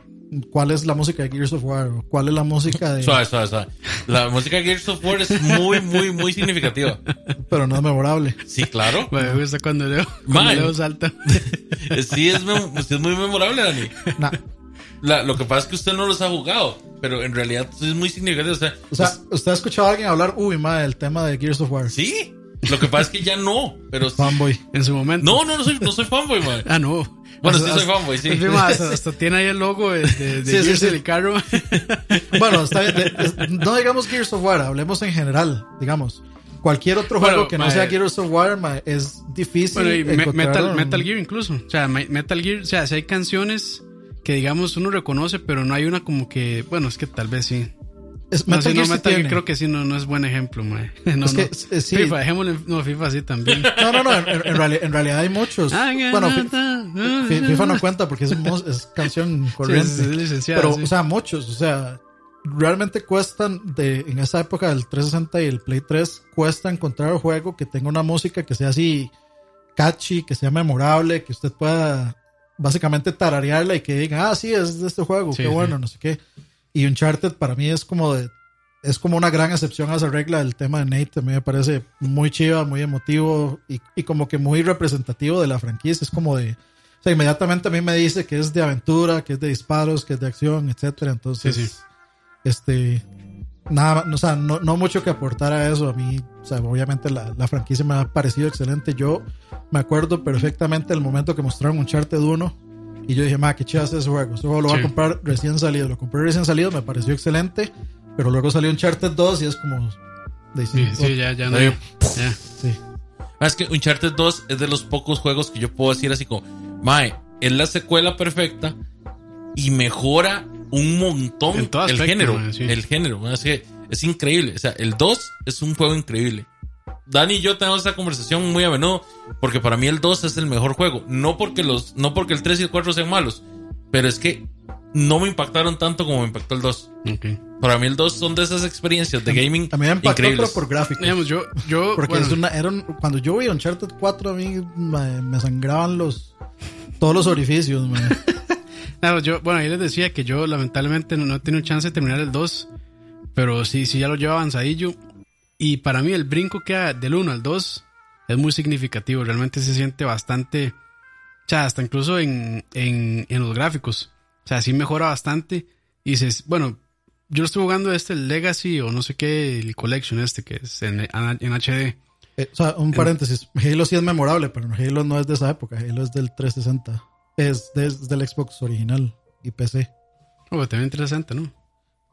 Sí, pero. tuvo entregas en 360, pero, Pero no tan bueno. Pero no- Da- Dani dice no, no, la original. Digamos, está, Ah, está Halo canción. 3. Halo Ujú. 3 es para muchos como el, El mejor, sí. el mejor. Pero de Halo ya existía antes. O sea, Halo ya tenía una banda sonora significativa que venía desde el 1. Sí, Entonces no me refería a eso, me refería como a cosas nuevas que, que venían.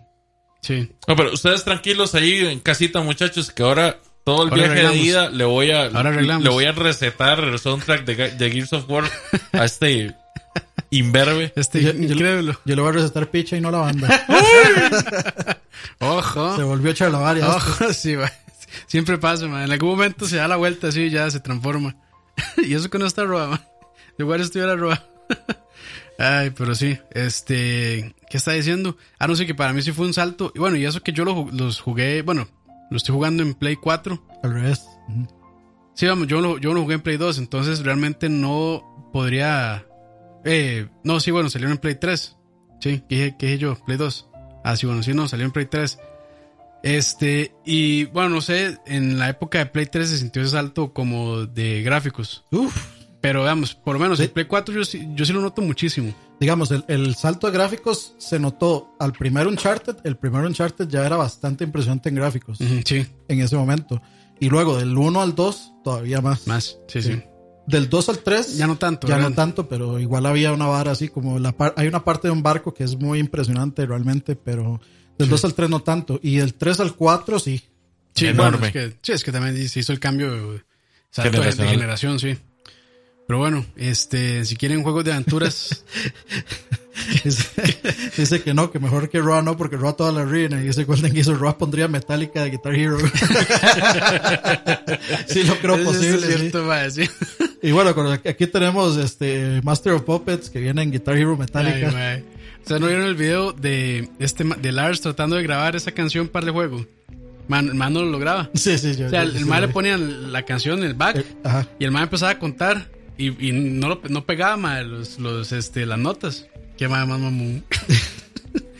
Pero bueno, Ya, ya se fueron 20 fans de Metallica. no me importa. Este, ma- si son fans de Metallica van jalando también, más. Este, ustedes, ustedes arruinan el metal porque creen que eso es buena música. Un detector de metal.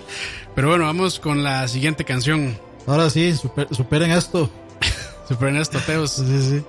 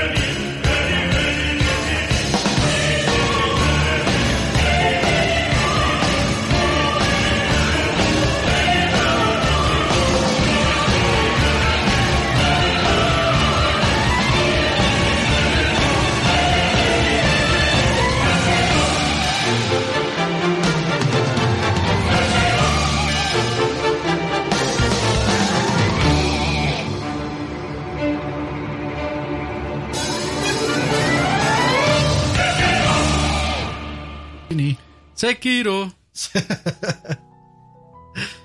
Ahí, papá. Y ahora ponga así para que se duerman todos.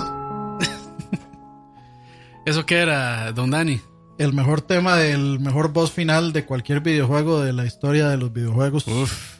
Así, nada más y nada menos. Eso Le, era. le duele a quien le duela. Le duela a quien le duela, seguro que Gears of War. No, no voy a discutir nada ahí porque. seguro, porque seguro que Tony Hawk. O sea, se acabó ahí con Papa Roach. Este, sí, eso era One Winged Angel. Este, el compositor, no, al final no estuve seguro si es Nobuo Uematsu o si es Yoko Shimomura, pero menciono a los dos por si acaso. Por supuesto, estamos hablando de el mejor año de los videojuegos, 31 de enero de 1997. Le duele a quien le duela. Le duela que le duela. Eh, por supuesto, es Final Fantasy VII.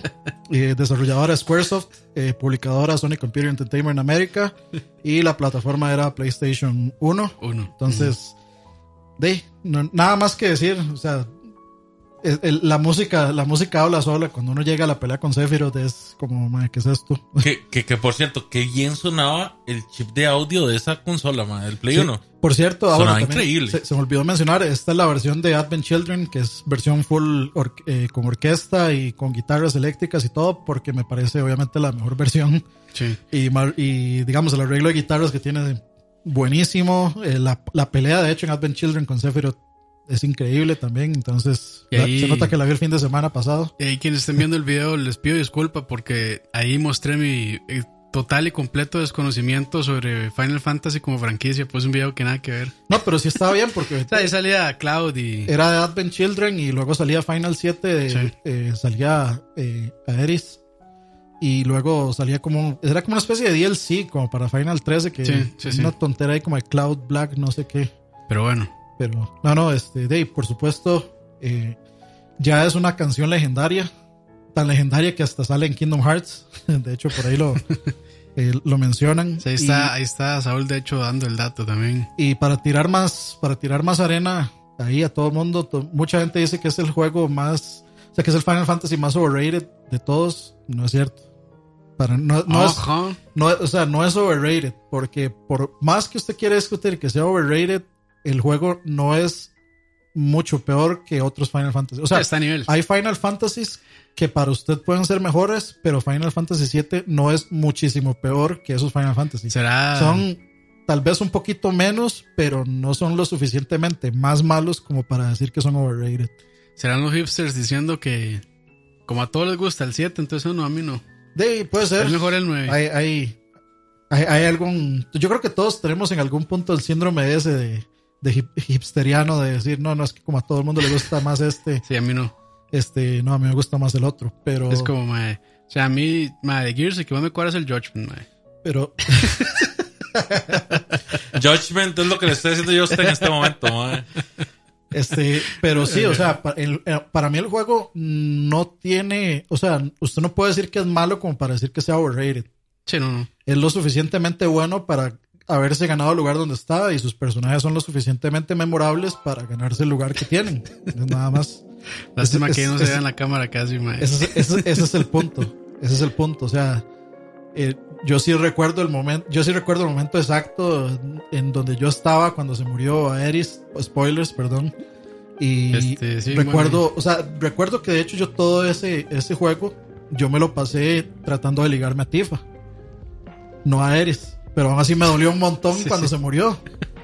Por las materias. Le tenías buenas materias. No, no, no, no, me dolió un montón porque el personaje me importaba mucho. A mí sí, yo la batería de fuego más grande que tenía la tenía esa desgraciada y la perdí. Pero bueno, y de hecho cae, cayó bien esta canción y el tema en general porque bueno, ya no sé qué tan cerca estaremos del remake, pero bueno, por lo menos ya resucitó. Se aproxima, se aproxima. aproxima, Ya- entonces- Ya, mostró la cara, al menos. Podríamos esperar tal vez algún avance semi importante. Dos buen, buen par de materias tenía Tifa.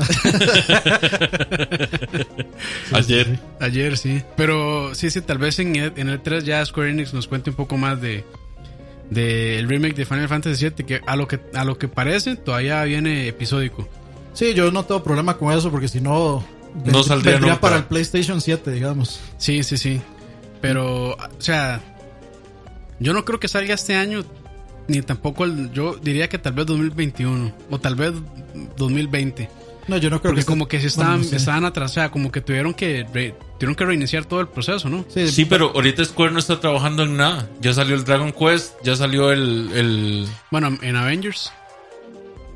Lo que pasa es que, bueno, ese juego de Avengers está todo el mundo metido. Ahí está Crystal Dynamics y está, bueno, creo que también Square como, como desarrolladora y, bueno, también Marvel y, bueno, no hay...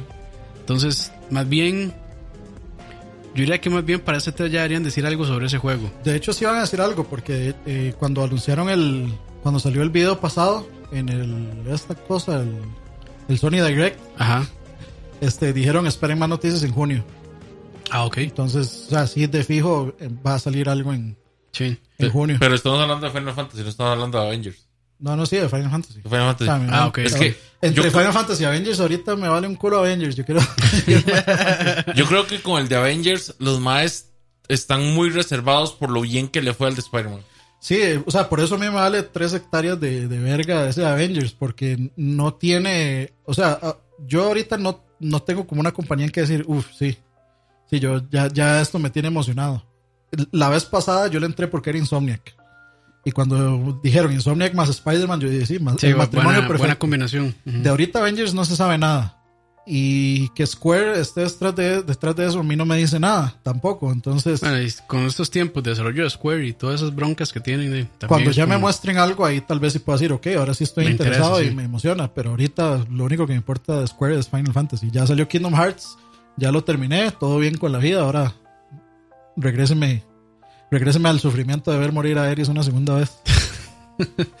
Dice Mal, lástima que Crisis Core eh, no va a ser canon porque Nomura lo detesta.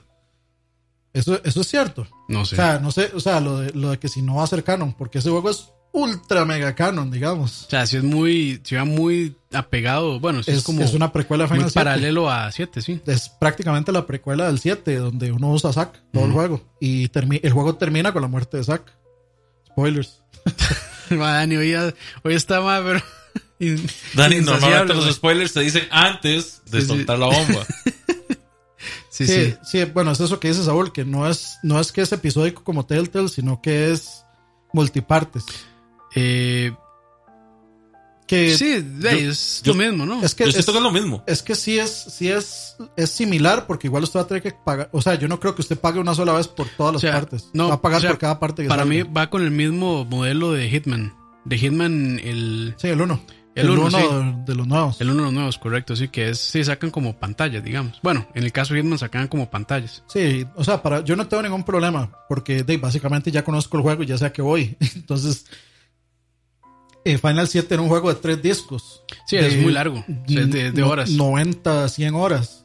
De hecho, de hecho, o sea, o más. O sea, ah. si había que farmear más. De hecho, este, a mí me parece bien así, porque como que le da uno como para refrescarse, digamos, como que le da un espacio entre, entre cada episodio para jugar alguna otra cosa o algo así, distraerse, porque, bueno, depende, hay gente que sí le gusta agarrar RPGs y pasarlos todos de un solo. Sí, todo el mundo está volviendo a hacer eh, playthroughs de Final 7. Yo lo quiero volver a empezar otra vez, pero la verdad es que quiero agarrar, o sea, Lag, lag. quiero, quiero, quiero agarrar el... Más, que eso, eso sí sería... Más, más es como el gameplay que yo hice de Chip Raider, como de tres años. Eso es peor, man. Como de- sería como de 10 años, man. Pero bueno. Este, entonces, de ahí, bueno, esperando entonces que, que Square Enix diga algo del, de este remake. 3. Pone a esperar. Ya casi. Sí, sí, sí. Bueno, viene algo bastante familiar, entonces, repitiendo franquicia de Leo, ¿verdad? Primero termina Silent Hill, sí, tengo que terminarlo, pero es que estoy deprimido. Ok, vámonos con la siguiente.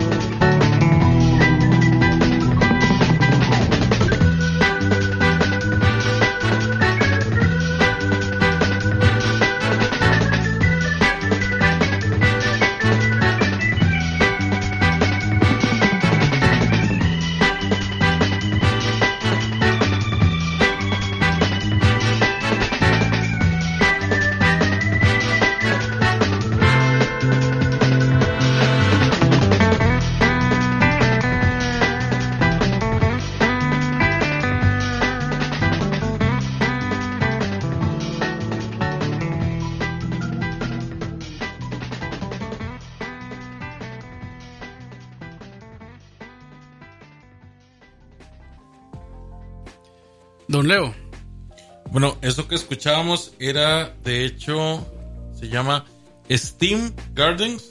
No, Stream Gardens en el Wooden Kingdom. Steam, ajá. O Stream. No sé. Stream. Es compuesta por Naoto Kubo, Shiho Fuji y por supuesto Koji Kondo, ¿verdad? Que es como el papá de todos los soundtracks de Nintendo. Cogí. Koji, Así le, así le decían a, a, a Koji. Koji Kabuto. Ajá. Cierto, cierto. Cogí, cogí. Por supuesto, es del juego Super Mario Odyssey.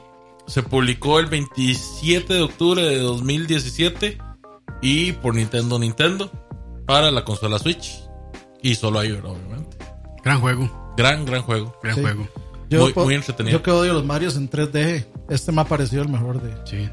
De hecho, mi, El que, el que menos he odiado las cámaras y todo eso.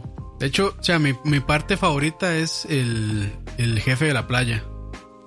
Ese me gustó mucho, que es como que uno- creo que se parece un toque, tiene un toque como de Sunshine ahí, Super Mario Sunshine, cuando se pone como la mochililla, no me acuerdo qué era lo que se ponía. O sea, era como una aspiradora. Sí, era como una aspiradora que tiraba agua, ¿verdad? No, no, no en Sunshine, sino en, en, en Odyssey. Ah, no, en, O- en Odyssey era que uno llegaba y le ponía el sombrero a unos bichitos que eran como Ah, erizos sí, sí. marinos. Sí, sí, sí. Y ellos disparaban para adelante o Pero para sí, arriba. pero sí me recordaba a Sunshine, con esa ara de- que disparaba el agua.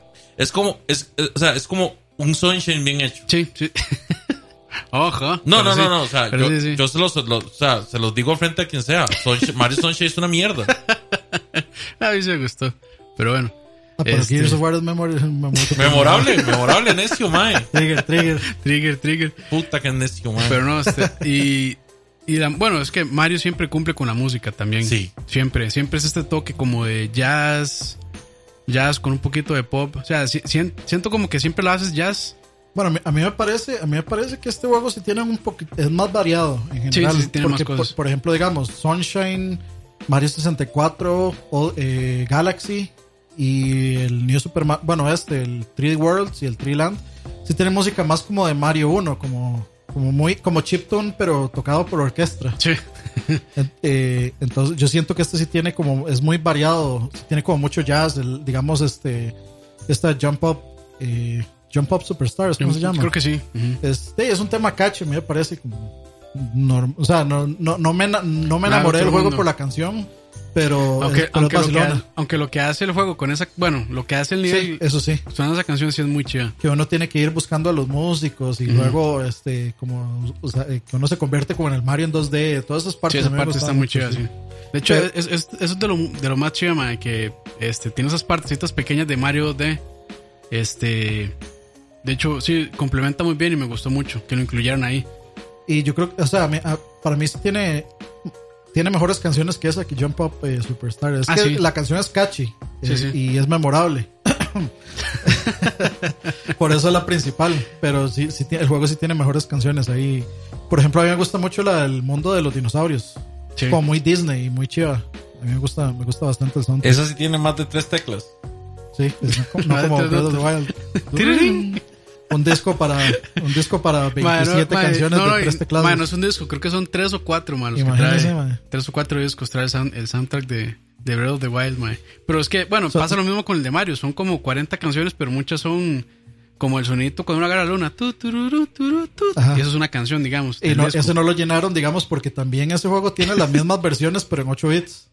Sí, sí, también. Entonces, lo- sí, lo llenaron con eso. El de Sí, Zelda ah. seguro tiene. Son dos canciones y el resto es audio comentario de, No, y- no, o sea, de tiene, cómo la- hicieron para escoger esos tres teclados. tiene, la- tiene los tres teclados en piano y los tres teclados en MIDI. No, no. No, pero no, el, el- o sea, este, para mí el Breath of the Wild sí tiene canciones bastante memorables, no, también muy por buenas. supuesto, estamos Sí, sí. oyendo. Sí, sí. Pero volviendo a Super Mario Odyssey, este, La Odisea de Super Mario. Odisea, ma, me, me pareció también un muy buen juego de, de Mario y también este, aunque yo la parte esta de- del movimiento yo ni lo sé casi, con, o sea, yo nunca jugué con ¿El los, con control? los Joy-Con. No, eso, eso es una, eso es una de las varas que yo odié de ese juego. Sí, Sí, y hay unas cosas como que sí. Sí, el entonces- tirar el sombrerillo moviendo. sí, digamos, que hay que hacerle, que hay que hacer así como, Nunca lo sé yo tampoco. como agitando el bra- la mano, pero. Ojo, sí. como- ojo, como ojo, ojo. Con, con- con- con el movimiento repetitivo. Como Con, batiendo con cierto muñequeo. Pero sí, no, no. A mí, este. Bueno, Campo yo, Lobato como haciendo mayonesa. yo ahí tengo el soundtrack, man, y sí, y sí tiene canciones muy, muy chidas. Muy, muy chidas. Y bueno, esta me gusta mucho. Y lo que siempre me ha gustado, bueno, lo que me gusta, como les decía, es que tiene esta base como de jazz. Este. Muy, muy, muy marcada. Leo, usted puso, usted ya había puesto una canción de Persona 5, ¿verdad? Sí, claro. Sí, Ahí está, para todo ese montón de sapos que están diciendo que nunca pusieron Persona, muchachos. Esto es solo un programa, devuélvanse. sí, pero para ver la que pusimos de Persona 5. Para ver dónde está. Eh. Puta, no lo encuentro. ¿Será que no lo pusimos, mae? Ojo, Yo creo que no, mae. Yo creo que lo habíamos puesto en el primer que yo he estado. Sí, no. Dice en el segundo. Para ver. Eh, no, no veo, mae. Mega Man, Ace Combat. Ah, no, sí es cierto que en el segundo yo solo había puesto música viejita. Queda pendiente, Leo. Sí, sí, sí, van a ir Pero para la también tiene muy buena música, persona. Yo Sí. no he jugado, pero sí he escuchado un par de canciones. Están muy, muy maldito buenas. Leo embarcador. Yo, yo que me Bueno, lo estaba cagando. y hablando ya. de Persona, hace, hace poco este, salió una controversia de esa vara de Persona 5. Que había como, ¿Cuál de una, que había como una canción que tenía. Ah, sí, que hacía referencia. que hacía referencia como a Retarded. sí, que decía como, que decía como retard o Sí, retarded. imbécil. Es como ma. a la gente anda buscando Fue, estupideces. fue una madre de Polygon, creo. Sí, fue una moda de Polygon. Que el- la, la nota le duró como, como medio día y luego la tuvieron que quitar. No, no, No, la no quitaron. la quitaron, la madre sacó como Vale. una, como una apología y, y- pero y- fue una tontera. Y es que lo peor es que son de son japoneses con su English, entonces de, no tienen la, la pronunciación perfecta. Sí, no. Igual, Pero- ma, o sea, Pero luego ya, ya queda pendiente, ¿verdad? Para Ya lo tengo pendiente Persona para el 5, sí. próximo. si, si, si hay alguien aquí que está escuchando esto de Polygon Akutaku, me cago en todos ustedes. medios de mierda. Muertos de hambre. Muertos de hambre. No, no, medios de mierda, ma.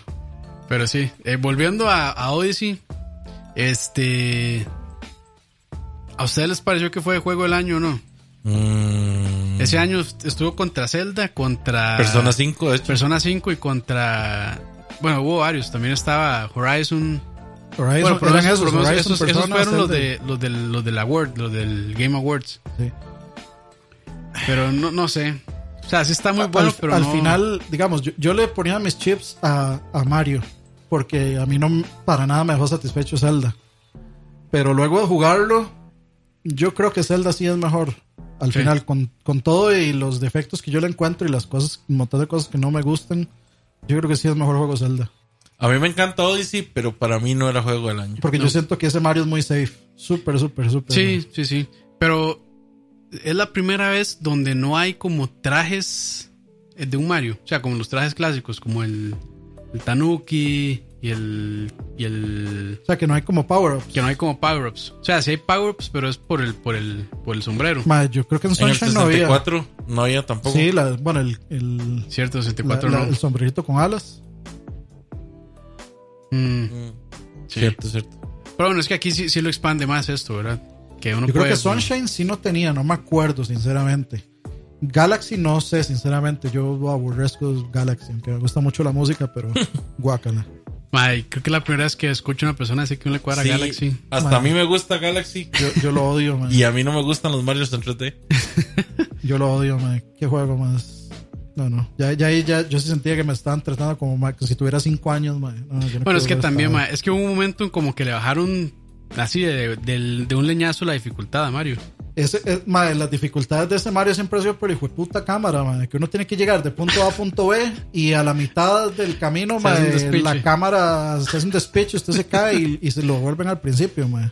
Dani, pero vos entendés, ¿verdad? Que, o sea, en realidad Mario es un juego familiar, no es un juego solo para que vos le saques. No es un Ma, Sekiro. pero, pero es que digamos, los primeros Marios, No es un Sekiro con plomeros. vamos, ma, es que los primeros Marios, o sea, no eran dificilísimos, pero no eran tan fáciles. Pero Sí es que en aquel nivel. entonces no habían juegos fáciles. Ma, en, en- en Mario World usted se podía morir al menos.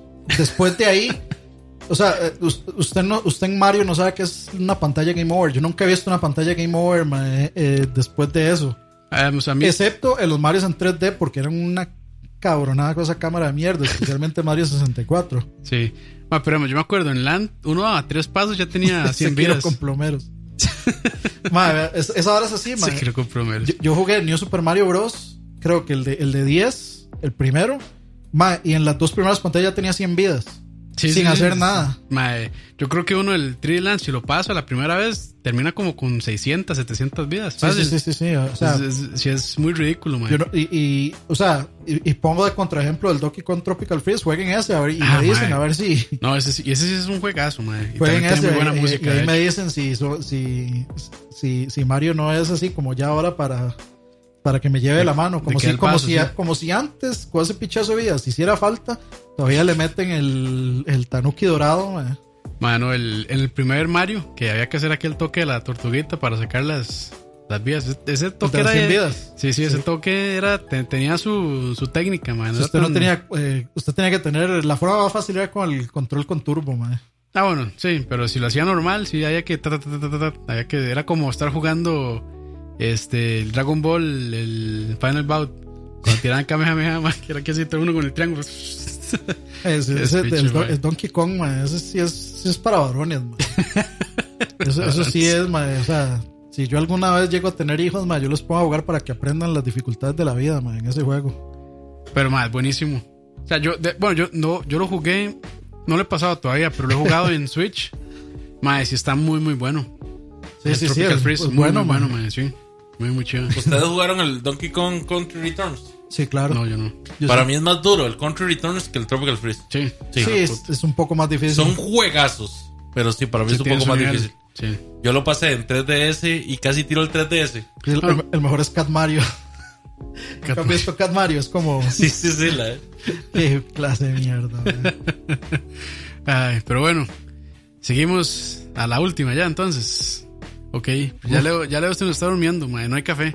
Es, es el aire, es el aire cartaginés que me. El cartaginés. Bueno, vamos con esta última que me gusta mucho también porque yo la escogí. ¿En serio la última?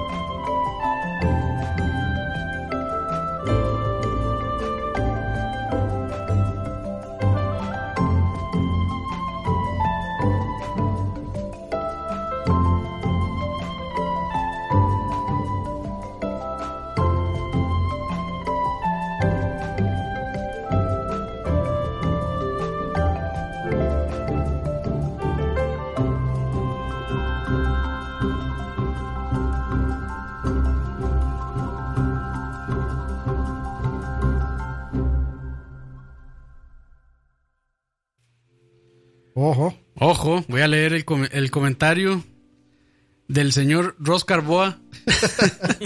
Qué juegazo Ori, pues sí. Eso que acabamos de escuchar es son, son dos canciones de Ori and the Blind Forest. La primera se llama eh, Restoring the Light, Facing the Dark, y la segunda es The Waters, the Waters Cleansed. Este, las dos eh, compuestas por Gareth Cocker. Y este juego salió el 11 de marzo de 2015 y fue desarrollado por Moon Studios y publicado por Microsoft Studios. Y la puse porque creo yo que ya estamos a las puertas del segundo juego de Ori and the Will of the Wisp. Y eso es lo único que espero yo de, de este 3. Si dan la fecha de salida, ya yo me voy por, por satisfecho realmente. De, de Microsoft gana la. Ya ganó, sí, ya. O sea, voy, voy, a, voy a los grupos de Microsoft y pongo ya. Xbox, wow. Sí, sí. Y bueno, decía Leo que estaba esperando que saliera en Switch este, este juego Ori and the Blind Forest. Yo no pierdo la fe. Y tal vez sí, puede que sí. Ahora, que Ahora andan, sí. ahora que andan de amiguitos Nintendo y Xbox. Pero bueno, este juego eh, probablemente sea también de mis favoritos, de mis juegos favoritos de, de la historia, lo que yo puedo jugar. Es un Metroidvania, este, digamos, medio clásico. Pero tal vez lo que más llama la atención es el diseño artístico y la música también es muy buena. Este, y yo solo tengo buenas memorias de este juego en realidad. Eh, tiene secciones muy chivas como de escape, eh, que sí son ahí medianamente exigentes, este, para, una- para un jugador competente, para alguien como yo son dificilísimas. Eso, eso sonó como si estuviera hablando de la ex. Como solo tengo buenas memorias. Depende de la ex, pero, pero sí. En mi caso, Ori fue una buena ex. Este, y bueno, por ahí creo que lo tengo físico también y salió el soundtrack. Eh, Ah, la edición de colección. La edición sí es, es un steel case bastante bonito. Viene con, viene con el, el CD de música y también viene el código. el código de Steam, pero, pero de ahí. Y trae un mapilla, creo, y un par de cosas. Entonces, está bonito. De hecho, sí, yo estoy deseando ya poder jugar el, el siguiente realmente. Y si no lo han jugado, pues se los recomiendo. Si les gustan Metroidvanias, les va a encantar este juego sin duda. Yo ese es uno que tengo que comprar, pero Sí. tengo que comprar un control porque se me jodió el del Play. Sí, sí, sí. Este, si tienen Play, pues de momento no van a poder jugarlo, solamente tienen Play. Pero si tienen Xbox o PC, ahí está en Steam, imagino que en la tienda de Microsoft también. Este, y no, yo feliz en realidad. Y sí me emocioné mucho cuando vi que ya iban a sacar la segunda parte. Creo que la anunciaron hace como dos años. Sí, el más o E3, menos. E3 de 2017, por ahí, creo. Creo que sí. Creo. Creo que sí. Entonces, pues no sé. ¿Ustedes lo jugaron? No. Bueno, Dani no. No, yo no. Yo he jugado las dos primeras pantallas, me encantó y no quise seguirlo jugando para poderlo jugar en Switch. De ahí, güey. Quiero que, es que quiero, o sea, quiero esperar a que salga Switch. Sí, bueno, ahí. Ma, yo, es que yo, ma, vieras que no soy así de esperar a que salga este, en alguna consola en específico. O sea, si está en PC, yo feliz. Pero si está en Play o Switch, o sea, le llego sin problema. La- realmente no, no, no espero. Por algo, por un juego que me guste, no espero. Yo hago lo mismo y cualquier cosa prefiero comprarlo otra vez después. Si es que me gusta lo suficiente como para volverlo a jugar. Si yo, Es que ustedes que son pudientes. no, yo sí, lo he hecho. No lo tenés ya, weón. Sí lo, sí, sí lo he hecho con un par de juegos. Creo que lo he hecho con, bueno, con Katana Zero. Eh, ¿Qué más? Con... Eh, Yo con Switch lo que espero es que los tengan físicos. Shovel Knight, creo. Ah, de Shovel Knight. Shovel Knight. Bueno, Shovel Knight de hecho lo tengo tres veces. Lo tengo en PC, lo tengo en 3DS y lo tengo en Switch. Sí. Y Aragami también creo que lo tengo dos veces. Pero son pocos juegos que realmente sí tengo como doble. De, yo la colección Y- y de no- Castlevania sí la voy a comprar dos veces. Yo, yo creo que no es una buena práctica eso, estar ahí. Bueno, para juegos indies tal vez así de doble dupear, sí, sí está, sí está bien porque les ayuda en cierto sentido a ellos. Yo- la colección de Castlevania yo sí la voy a comprar dos veces. ¿Por qué dos veces, Dani? Porque me da la gana. Ocupo, No. ocupo, ocupo Perdón, justificar mis perdón, compras. Dani, disculpe, mae. No, no, disculpe, disculpe que te genera su hostilidad natural, mae, pero me refería, ¿por qué dos veces hay una segunda vez que va a traer una edición especial? O... No, no, no, no. Este, ya, ya hablando en serio, una la quiero tener el Play con la colección de, o sea, teniendo el Symphony y el Rondo juntos, tenerlos todos juntos en familia con Chabelo. y la segunda de, por si quiero verlos portátil, me lo llevo en el Switch, nada más.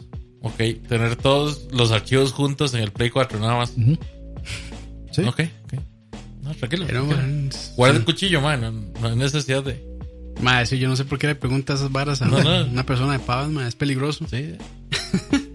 Pero bueno, no, este, creo que buen programa hoy.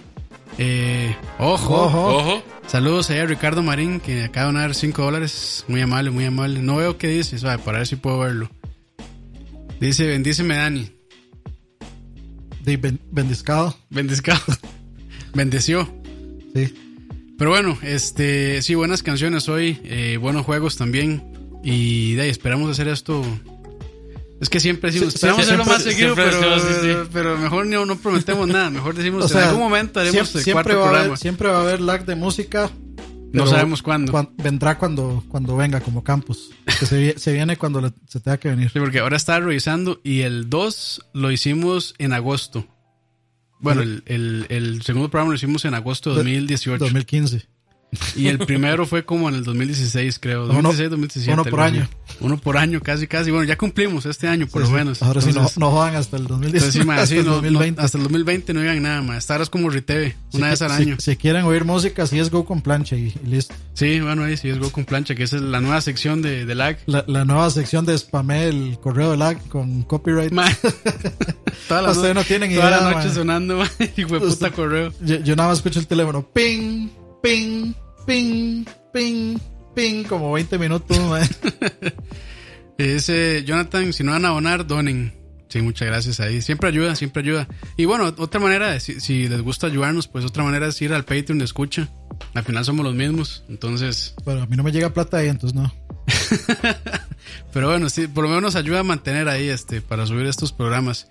Eh, por cierto, si después lo quieren escuchar de nuevo, va a estar en Spotify y en iTunes. Probablemente no en la mejor calidad, entonces, este, si quieren escuchar en buena calidad, ahí voy a dejar probablemente una descarga a Google Drive o algo así para que lo bajen en buena calidad, porque si no, este, en Spotify no podemos subirlo con la mejor calidad, entonces tal vez las canciones no suenen de la mejor manera. Pero bueno, con eso terminamos. Saludos, despe eh, despe- despedicencias. Pero de hecho podemos hacer lo siguiente. Si donan, tienen derecho a pedir una canción el, el próximo Yo live. creo que la vez pasada habíamos hecho eso y alguien donó y no pusimos la canción. Bueno, si, si, si esa persona está aquí ahorita, eh, mándenos, mande un mensaje No, creo, directo a la... creo que fue Salvador, si no me equivoco. Ma- Manifiéstese. Y bueno, ahí, ya que Ricardo donó, este, yo, yo dono dos de mis espacios de canciones para ellos dos. Entonces, si quieren pedir una canción para el próximo lag de música, manden un mensaje privado. Dicen, dicen que pon- bueno, dice que pongamos Snake Eater. Entonces, de hecho, la podemos poner ya Snake Eater para cerrar este programa. El come culebras. Pues, me parece Como bien. culebras. Vamos, voy a buscarla por aquí. Entonces, el devorador. Por favor, no, no me ponga la versión de Smash Bros. que no se los perdono. Hasta mala, mae. Madre, es que pusieron una versión toda punchis punchis. y luego pusieron una versión madre, sin la voz. Bueno, hay varias aquí. Está- Está, está como la original y está una que es en tocada por una orquesta. No, no, la, La original, la original. Sí, sí, sí. Entonces, bueno, gracias ahí a, eh, a Ricardo. Entonces vamos a poner su canción para cerrar este programa. Nos vamos con entonces Snake Eater de Metal Gear Solid 3. Saludos, que la pasen bien y recuerden ahí este dejar su like y suscribirse si no se han suscrito también. Nos vemos en la próxima, muchachos. Hasta luego, gente. Esperen GTA 5 mañana. Ah, sí, sí, mañana GTA por ahí a las 7, 8 de la noche. Si Fallando quieren- miserablemente. Si quieren ver ahí fallando miserablemente. Que más, sorprendentemente para ese juego, digo yo que no soy tan re malo. Por lo menos soy media- medianamente competente. Es que, ese, ese juego puede pasar tanto. Sí, Ese juego es como la vida real, madre. Es, Pero es- es- completamente, así, impredecible. Pero bueno, entonces nos vamos con esta gran canción. Chao. Chao.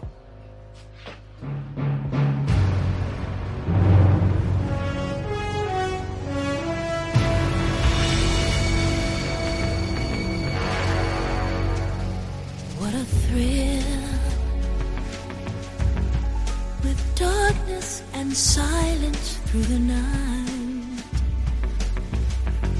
What a thrill. I'm searching and I'll melt into you. What a fear in my heart but you're so supreme.